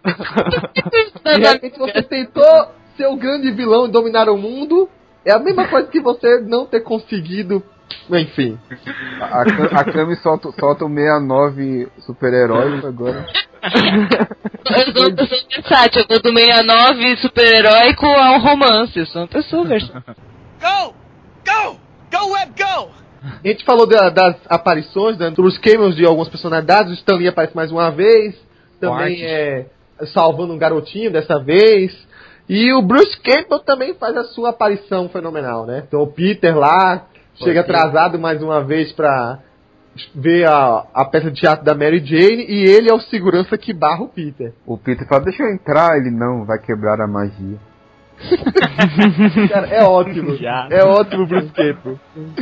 deixa eu falar uma coisa que eu não, uma coisa nesse filme. Hum. A Mary Jane no final, ela larga o John Jameson no altar. No altar. Além de feia, chata e sem sal, ainda que.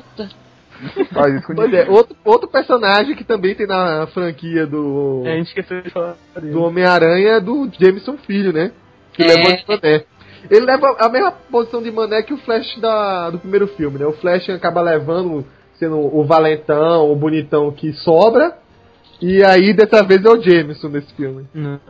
O Jameson Filho tem aquela coisa né, do pai dele dizer, esse sim é um herói, não o Homem-Aranha, esse maluco de fantasia. Meu filho sim é um astronauta, um herói, um militar e tal. E tem uma curiosidade nesse filme, o Jameson, ele no decorrer do filme, quando o Homem-Aranha se afasta, ele reconhece que Nova York precisa do Homem-Aranha. Mas logo imediatamente o, o Peter volta a usar o uniforme e ele, veja, é uma ameaça, tal. Essa cena é muito Não boa, precisou né? que- admitir, né? que a Mary Jane é sequestrada, aí o, o Rob, que aliás o Rob é um personagem também que tá no filme, a gente Ah, sabe é, quem é, mas é, é- passa longe do Rob dos quadrinhos, né, que é, é uma voz muito mais ativa no jornal, né.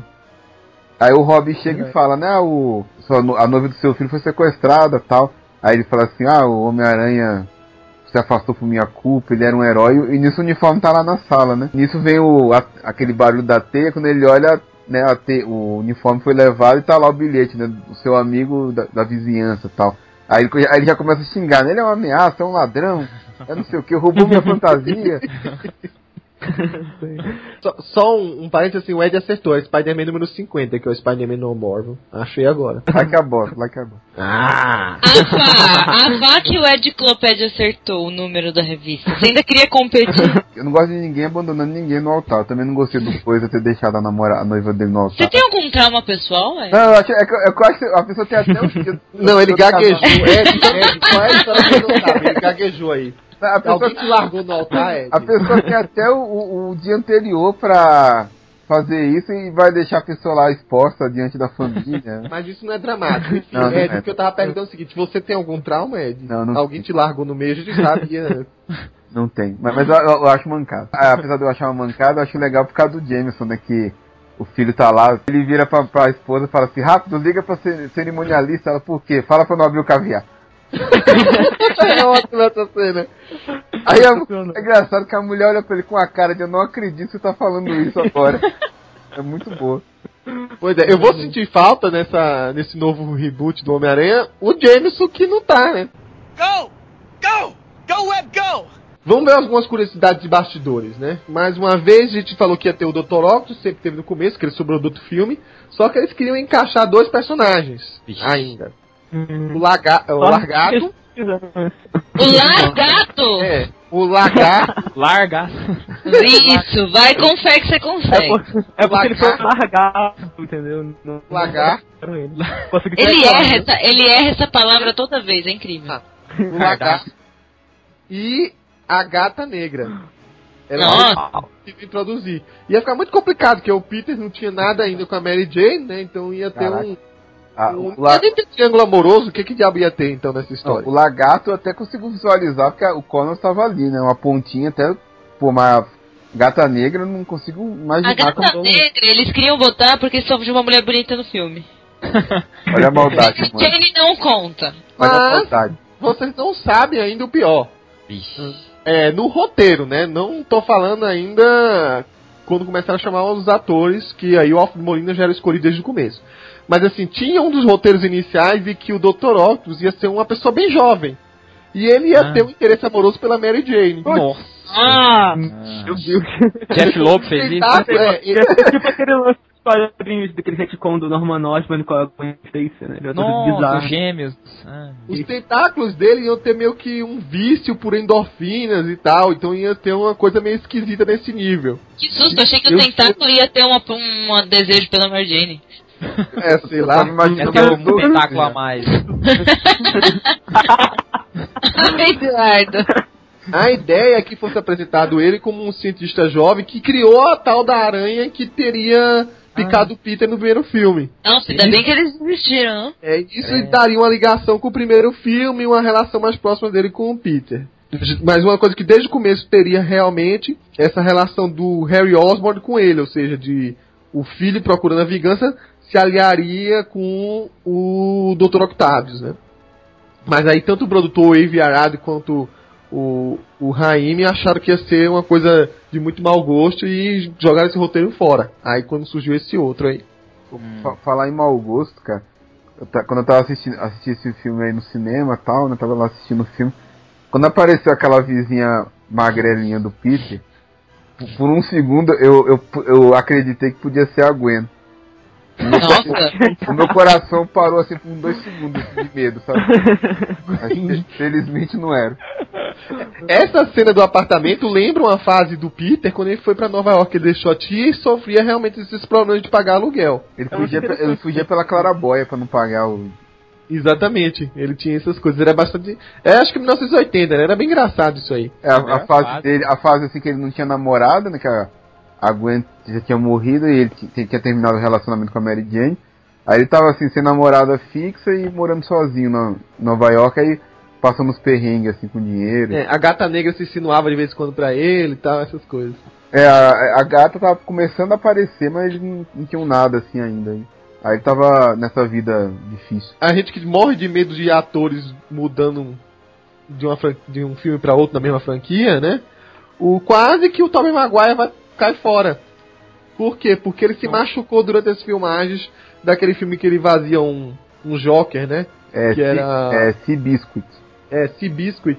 Ele se machucou e ficou muito mal mesmo. Estavam cogitando de colocar ele pra fora. Quem assumir, eu não sei o nome É exatamente, o- mas Quem assumiu o lugar dele era aquele Jake é, Gyllenhaal, sabe? Uhum. não, quem é Jake? Ele fez, a- ele fez aquele filme, Ele- aquele Dia Depois de Amanhã.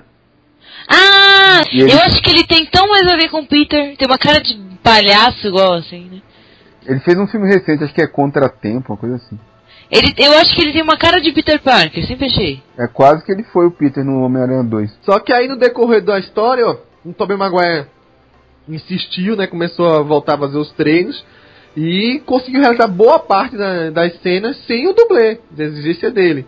E apesar de ter uma piadinha que eles chegam um comentário assim que era. Ele machucou foi as costas, não sei se ele caiu do cavalo, que diabo foi, que aí o pessoal sempre fazia alguma coisa, ah, meu, minhas costas, minhas costas, enfim.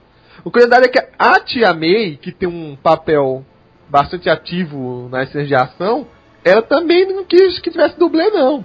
Quem deu a guarda-chupada do Dr. Octavius foi ela. Que ela falou que botou o dublê de lado, que ela quis fazer o papel. Aí ficou pendurada no prédio. Aliás, essa- essa cena é muito boa, né? Que ela tá lá pendurada, tá escorregando, aí. Quando ela tá quase caindo, ela pisa num batente que embaixo, ela. Aí, quer dizer, é muito boa essa cena aí. Mas aí o Alfred Molina que disseram que ele não teve boa parte das cenas dele que foram dublês mesmo que assumiram. O engraçado é que ele tinha um time junto com ele fazendo um papel do tentáculo. Tinha quatro, tipo, puppeteers, né? Que mexiam aquele tentáculo, tinha um Nossa. mecanismo. Que os caras fantasiados de escuro, de preto, assim, pra não aparecer na filmagem final. Mas eles é que moviam junto com o Alfred Molina. Ele vivia fazendo uma piada com os tentáculos, né? Que ele chamava cada tentáculo de um nome. Larry, Harry, Boy e Flo. Que na verdade são os, os três patetas, com essa Flo não sei quem é, mas enfim. e aí eles chamavam os caras juntos e cada um dizia assim, os quatro, os três patetas com a outra, essa Flo aí.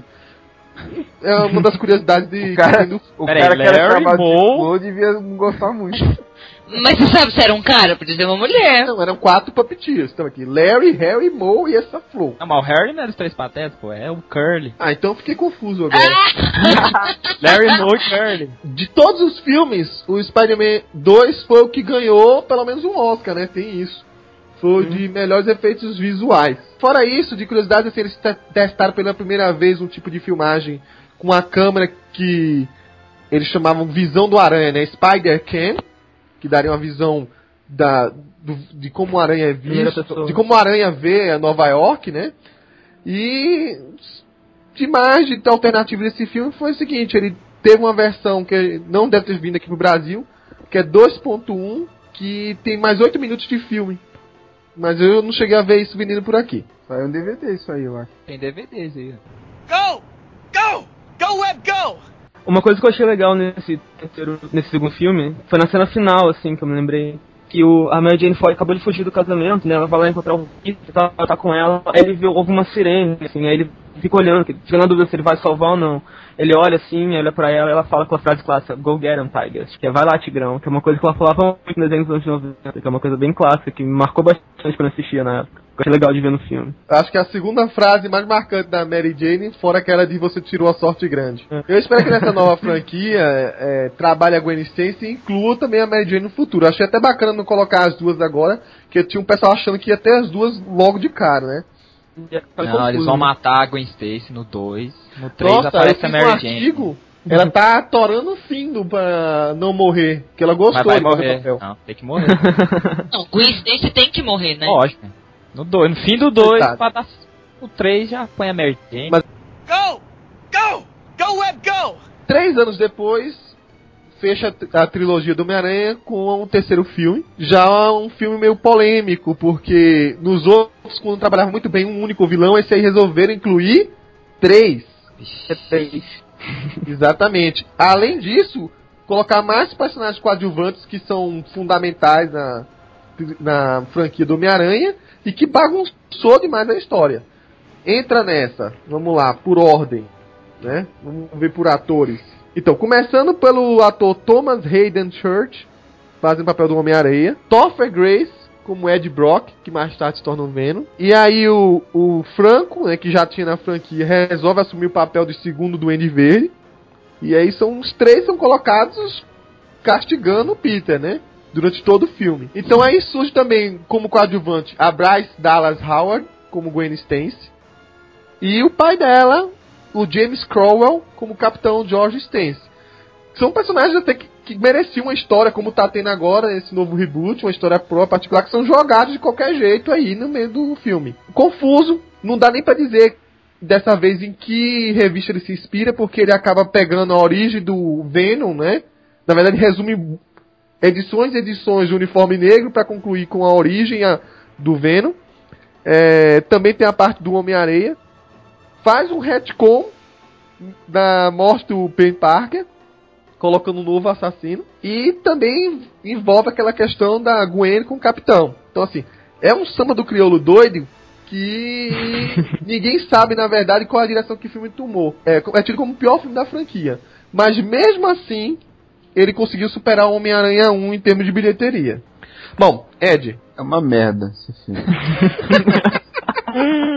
A única coisa que salva no filme a cena da, da transformação do Homem-Areia, que é muito bem feita, a jornada do Harry, porque a gente até fez um, um, um enfoco falando sobre o filme, tá até o link aí quem quiser ler. É grande, mas. É grande, mas que, que, quem quiser tem uma boa discussão lá sobre o filme.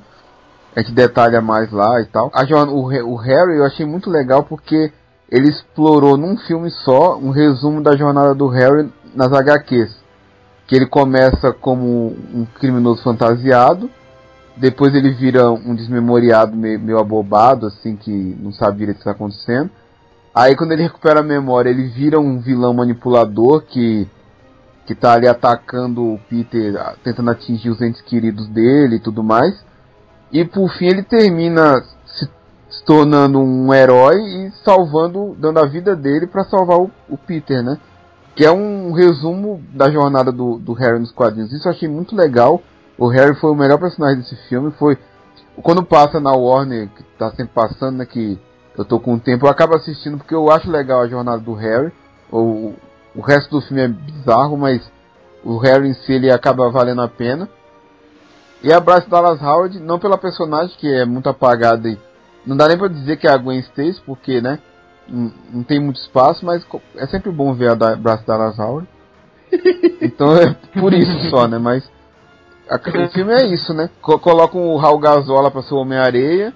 Ai, meu Deus do céu. Ela é o Raul Gazola. Nossa, desenterrou, hein? Raul Gazola. Nem lembro como é. ressuscita. Ele ressuscita atores da Globo. O Raul Gazola tá lá de Homem-Areia. Eles colocaram o Eric do Dead, Dead Seventh Show pra ser o, o Ed Brock. Magrinho, que não tem muito a ver com o Ed Brock. É, quem lembrava que era ele. Ele tem tudo mais a ver com o Peter do que com o Ed Brock. Exatamente. Ele, até especularam que quando ele apareceu o loiro, se ele não podia ser o Ben Riley na época, né? O pessoal te, te, teve umas loucuras dessas nesses boatos que sempre rolam, né? Ele parece mais o Peter que o Tobey Maguire, né? É, ele parece bastante o Peter mesmo. Mas aí ele, ele fez lá um, um Ed Brock lá. O personagem, né? Eu lembro até quando eu fui assistir esse filme, eu saí falando lá, comentando com o pessoal. Aí eu fiquei falando, falando assim, ah, não sei o que do Venom. Aí olharam pra minha cara, o pessoal que tava comigo não, não lia, né?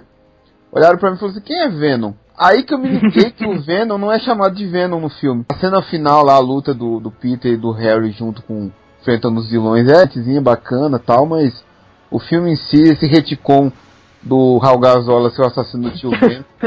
Nossa, isso matou mesmo. Muito desne... matou mesmo, literalmente. Matou tudo. Foi, foi desnecessário demais, assim. Não, Foi, foi pior que o povo tacando pedrinha no não doente. tinha pra que isso. Mexer em algo que, putz, é é um, um dos ícones do, do- da história do Aranha é justamente a ele ter praticamente 90% da culpa assim do, do que aconteceu com o tio Ben e isso é muito reduzido em terem colocado mais um assassino lá e Também. terem diluído essa culpa. E essa mania de vilão se redimir no final, que Ah. pé né? Não, mas isso- até isso bate com o Homem-Aranha, de todos os vilões da galeria do Homem-Aranha, é o que, digamos assim, teria uma índole que mais pra. diante. É... Vai, ele tem uma justificativa pra ser vilão. O Homem- Tanto que ele teve uma Homem-Aranha época como Vingador. É. Não, mas o cara mata o tio Ben. E o Mas ele matou- Não, desculpa. Mas ele, ele matou sem querer, porque foi uma briga Ah, de puxar coitado. a arma e tal. Ah, e é, o cara- sem querer. Tudo bem, você matou meu tio, mas foi sem querer. Desculpa, fiquei brava sem, sem razão. Não, a, a justificativa pra incluir isso foi muito rasa. hein? O problema é esse. Bota ele como. Assim, tinha um cara que já era um, um grande lance, né? Um ladrão comum ter matado o tio. Não é aquelas coisas, ó, foi um super vilão e tal. Foi um ladrão comum. Aí de repente não diz, não foi um ladrão comum. Quer dizer, foi, na época ele era um ladrão comum, mas virou vilão. Pra depois, no meio do processo, ele se reexplicar de novo, dizendo, olha, eu até que matei, mas foi sem querer, tá? Mas aí é tipo. O pessoal que tá assistindo comigo comentar, uma- chegaram a comentar e falar que no universo do Homem-Aranha não, não existiam pessoas ruins. É, então. os- todos os vilões É meio Ele- todos os vilões eles final. eram vítimas, né? Porque o, o, Norman Um é louco. se acidentou e aí ficou louco.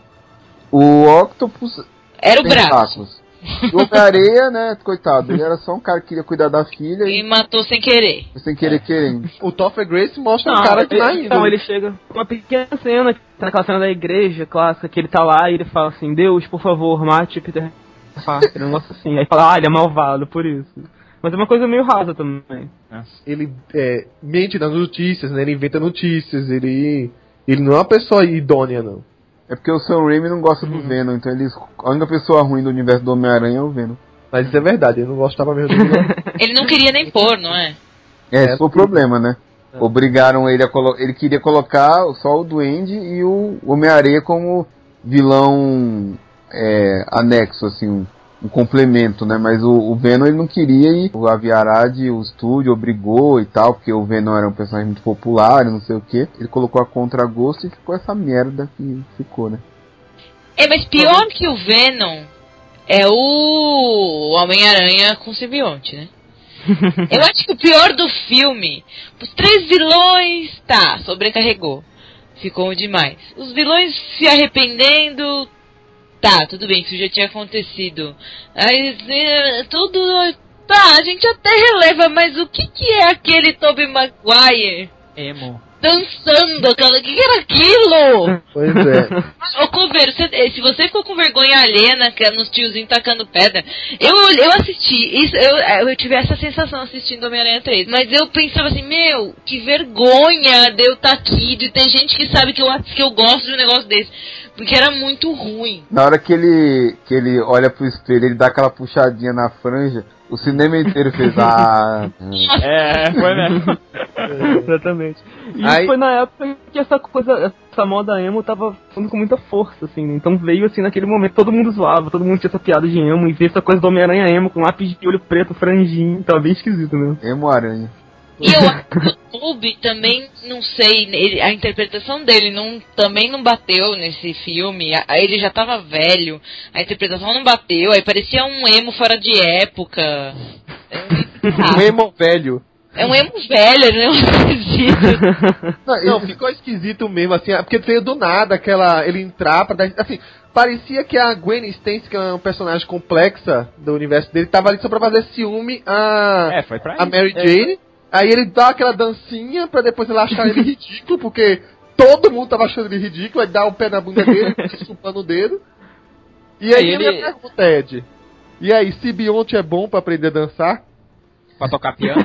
É, né? Eu não preciso de simbionte pra dançar bem. Oh! Oh, like a boss, pois. Sabe uma coisa bizarra nesse filme, entre tantas coisas? O, o Peter ele vai lá ser homenageado, né? O Aranha, no caso, né? E aí ele, ele repete o beijo de cabeça pra baixo lá com a Gwen, né? Sim. Aí a Mary Jane fica ra- com, com raiva dele e o, o Panaca não entende por quê. Como? Puta. Não, você só fez nosso beijo mais importante com uma outra mulher desconhecida e, e só, né? Na frente de todo mundo. É muito, é É muito isso, falta de né? noção. Muita falta de compreensão. dela. E ninguém sabia do dela, né? Então pareceu que foi novo, né? Então, tipo, É, meio que eternizou pareceu o que é importante é, era a Gwen Stacy a primeira que beijou ele, assim. Nossa, eu odeio Mary Jane, mas nesse momento eu senti raiva junto com ela. Não, o foda é isso, que é inverter os valores, né? A Gwen, que era a primeira, virou a segunda, que só dava É. pra sair. A Não outra- lógica, cara. Nossa, Que era só uma. A Gwen é só uma, uma mulher pra fazer esse filme mesmo, como você disse. Esse filme, cara, dá a impressão que chegaram pro roteirista e falaram, ó, você tem que encaixar na história Gwen Stacy, Homem-Areia, Venom, tu... Aí o cara foi jogando de qualquer jeito, tipo, é lógico que eles não iam faz... fazer uma guerra secreta pra explicar o simbionte, mas simplesmente caiu um negocinho do céu na moto do Peter Parker, sem explicação nenhuma do que é aquilo. Nossa, não tem explicação isso, cara. Muito ruim isso. A explicação do Homem-Areia também, ele tá simplesmente fugindo, cai num, num experimento lá e vira Homem-Areia do nada. A Gwen Stacy. Esse filme é, é o filme das coincidências. Aí Não. tem um guindaste lá que do nada solta lá, bate bem no andar que tá a Gwen Stacy, derruba lá de cima, o Homem-Aranha salva ela. Não, é muita. Esse filme é muito ruim, cara. Eu não tenho nada de positivo nesse filme pra mim. Calma aí, eu preciso perguntar uma coisa. Nós temos dois cientistas aqui. O- os caras estão lá fazendo uma experiência lá no. com aquele tonel lá de areia. Hum? Aí o, o, o William Baker lá, o Flint Marco, sei lá o nome fi- do Raul Gasol, ele entra na parada. aí, o, aí o cientista fala assim: ah, tem uma, uma coisa aqui. É, Aí o cara Continue. fala assim: ah, deve ser um pássaro, liga aí. é uma puta experiência, cara. Você que são cientista, tem um corpo estranho na sua experiência. Você, É. você. Ah, não, deve, ser alguma coisa É, que é continua. pássaro. Eduardo e Léo, respondam. Ah, aqui, o quê? Não, agora, agora, um ponto positivo que a, eu- a caracterização do Homem-Aranha eu gostei, cara. Achei que ficou igualzinho Não, pro quadrinho. Se jogada, não. Não deixaram responder. Ah, não era eles dois, não?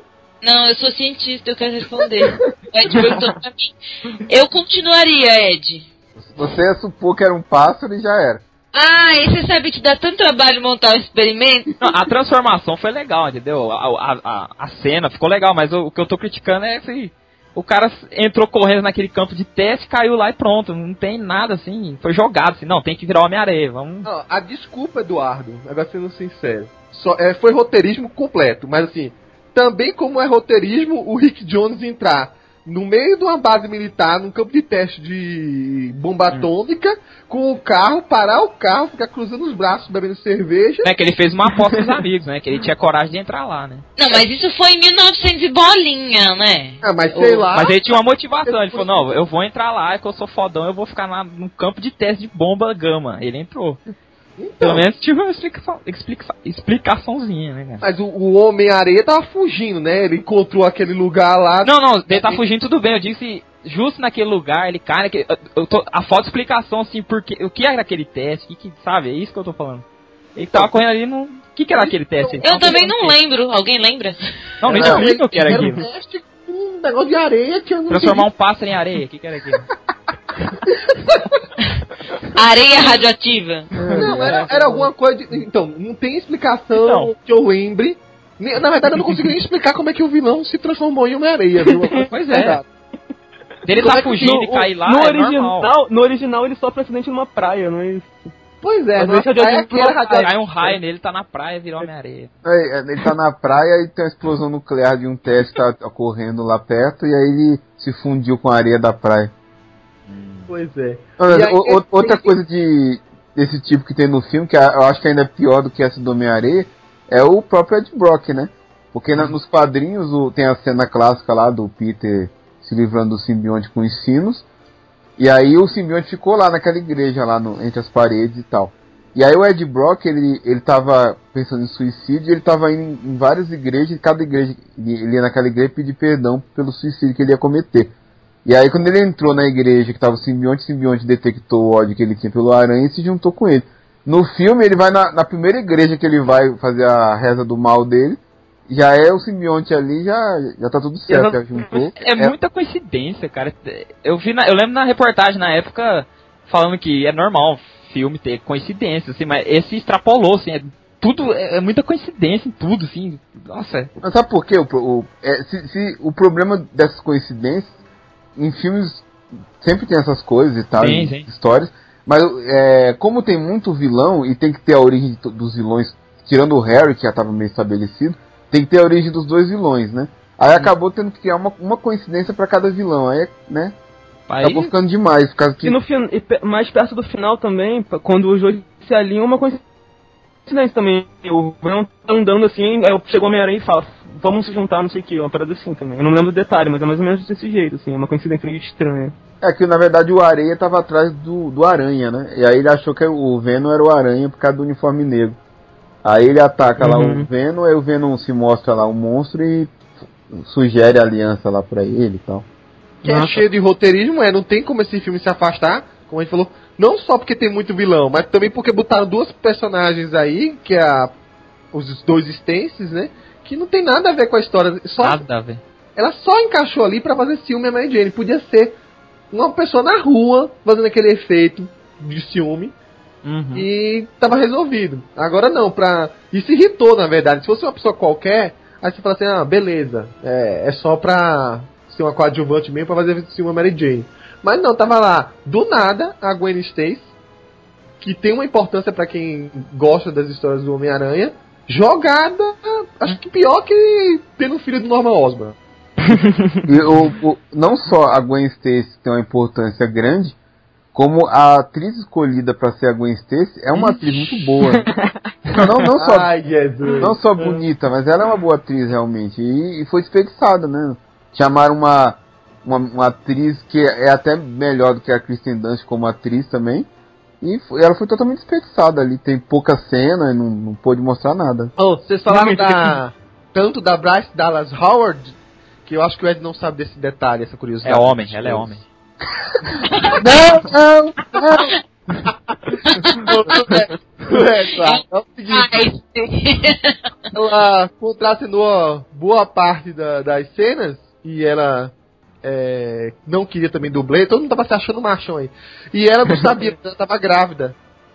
Nossa. Só descobriram lá no decorrer das filmagens, que ela deve ter passado mal, alguma coisa desse tipo. Ela caiu, né? Caralho. Você sabia disso, Fred? Não. E, e eram gêmeos, né? Um menino e É. menina. Gabriel e. Cabelinho de cocô. É. Gabriel e Sarah Stacy. Só pra não ficar um gosto tão amargo, tem a, a cena ótima do Jameson com problema de pressão, que é muito boa. Que Ah, eu ia falar disso. toda vez que ele, ele, ele toca um alarme lá, ele se assusta e vai tomar o remédio, aí voa comprimido quanto quanto é. Ele aparece menos no Homem-Aranha 3, mas é, essa cena já É vale. boa mesmo. É muito boa. E o, o nosso amigo Bruce Campbell, que agora é mestre do restaurante. e a cena é muito boa, que Uhum. o, Peter, o Peter quer pedir a Mary Jane em casamento. E ele quer, quer aquele negócio lá, clichê, né, com o violino, e o cara chega com a taça com o anel dentro. Aí toda hora o Peter dá um sinal errado, o cara tá vindo e ele manda o cara voltar. Ai, é muito bom mesmo. É muito É ótimo. engraçado. São os pontos altos do filme mesmo. É, é- é engraçadíssimo o Bruce Campbell, que não é um ator de comédia propriamente dita, apesar de ter essa veia, ele consegue fazer isso tão natural, cara. Desde Uma Noite Alucinante. Que é um filme de terror a princípio, né? É o primeiro, depois vai ficando. Vai ficando pior.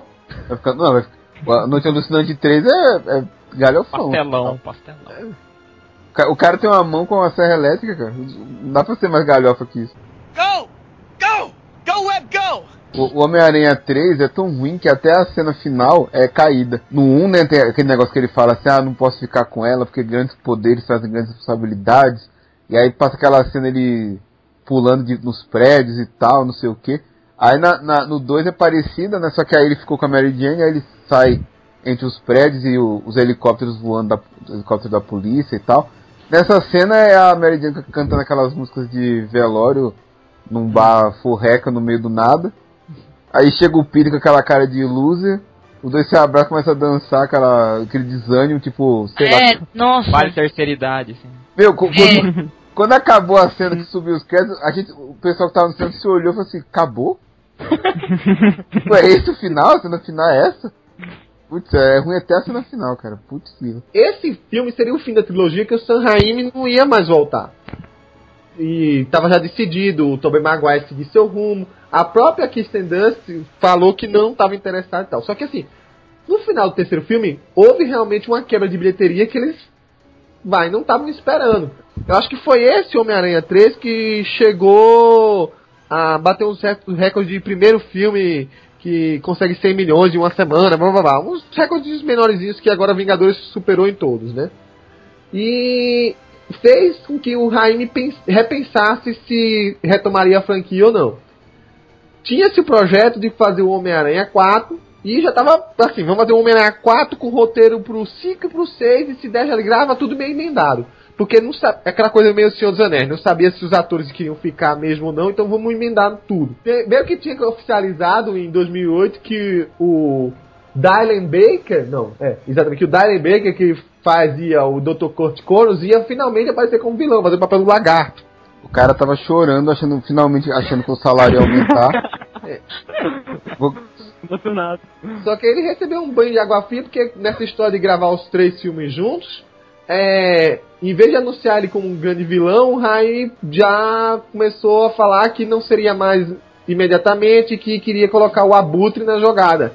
E que seria John Malkovich. Chegou até a ser anunciado. Estava sendo cogitado para ir, acreditem se quiser, era a Felicia Hardy, ou seja, a Gata Negra, e quem iria fazer o papel seria a Anne Hathaway, que agora tá fazendo a Mulher Gata. Mulher É. gata. o Nossa. destino dela era ser uma felina. Exatamente. Exatamente. E olha que aí o pessoal questiona se ela merece ou não fazer um papel desse tipo, né? De É. Adra e de anti- anti-heroína, né? Nesse meio tempo, é, houve uma briga entre a Sony, o, o estúdio do Wave Iron, sei lá, com o Raimi e ele resolveu que não ia estar mais no projeto. Ele saindo, era a única pessoa que segurava o Tobey Maguire na franquia e a Kirsten Dunst. Então aí saíram os três. Na ideia, então, de dar continuidade ao filme, porque a Sony, nessa história do 4, acabou renovando com a Marvel, né? Então tava crente que ia realizar a continuidade dos filmes. Tava com o contrato assinado assim, eu não vou perder meu tempo. Então, já que tá tudo pronto aí, é, vamos voltar a fazer os filmes do Aranha do começo.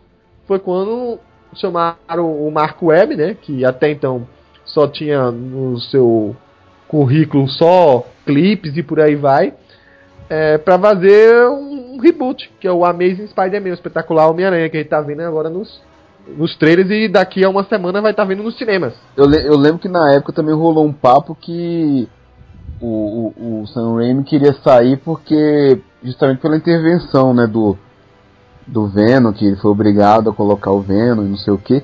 Aí a- eu lembro que rolou uma conversa que a Sony tinha dito pra ele que não, que agora ele ia ter carta branca e não sei o que.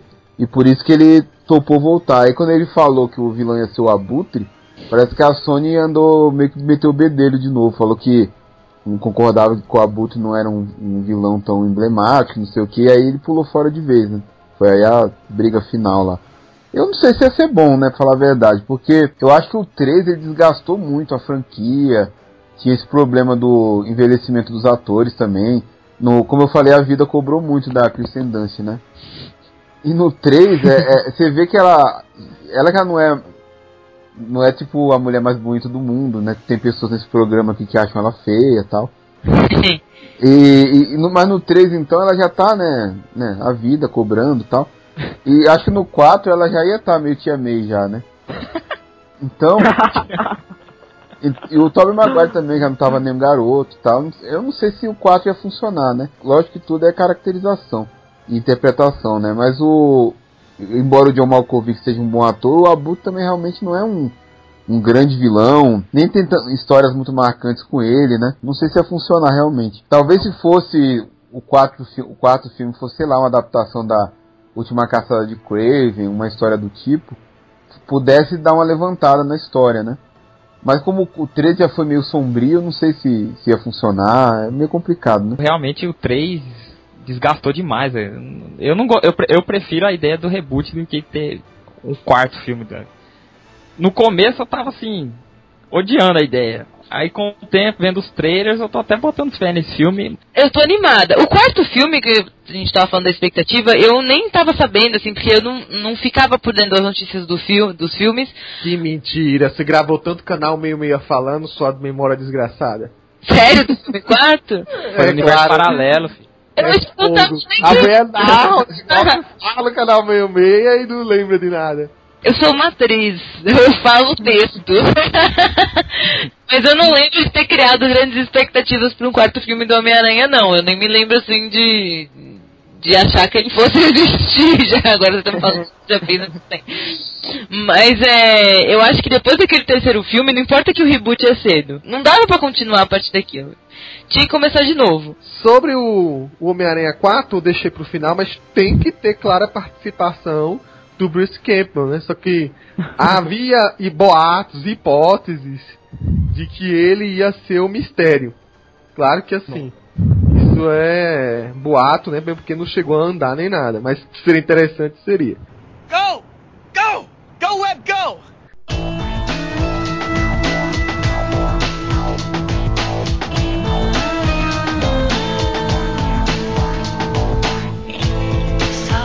A gente vai voltar de novo aqui para de fato falar sobre essa incógnita que é o filme espetacular Homem-Aranha. No próximo Iluminado também o meio. Então a gente se vê lá.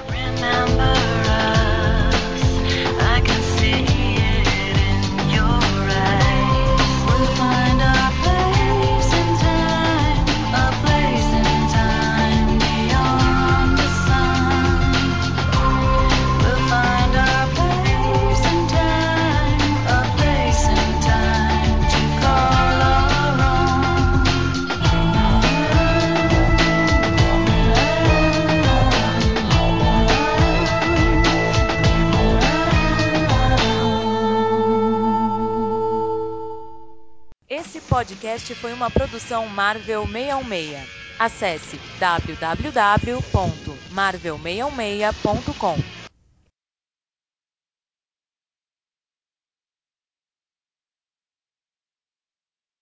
E, só uma curiosidade final aí, o Flash Thompson, ele tá em True Blood como lobisomem, ele é o Alcide.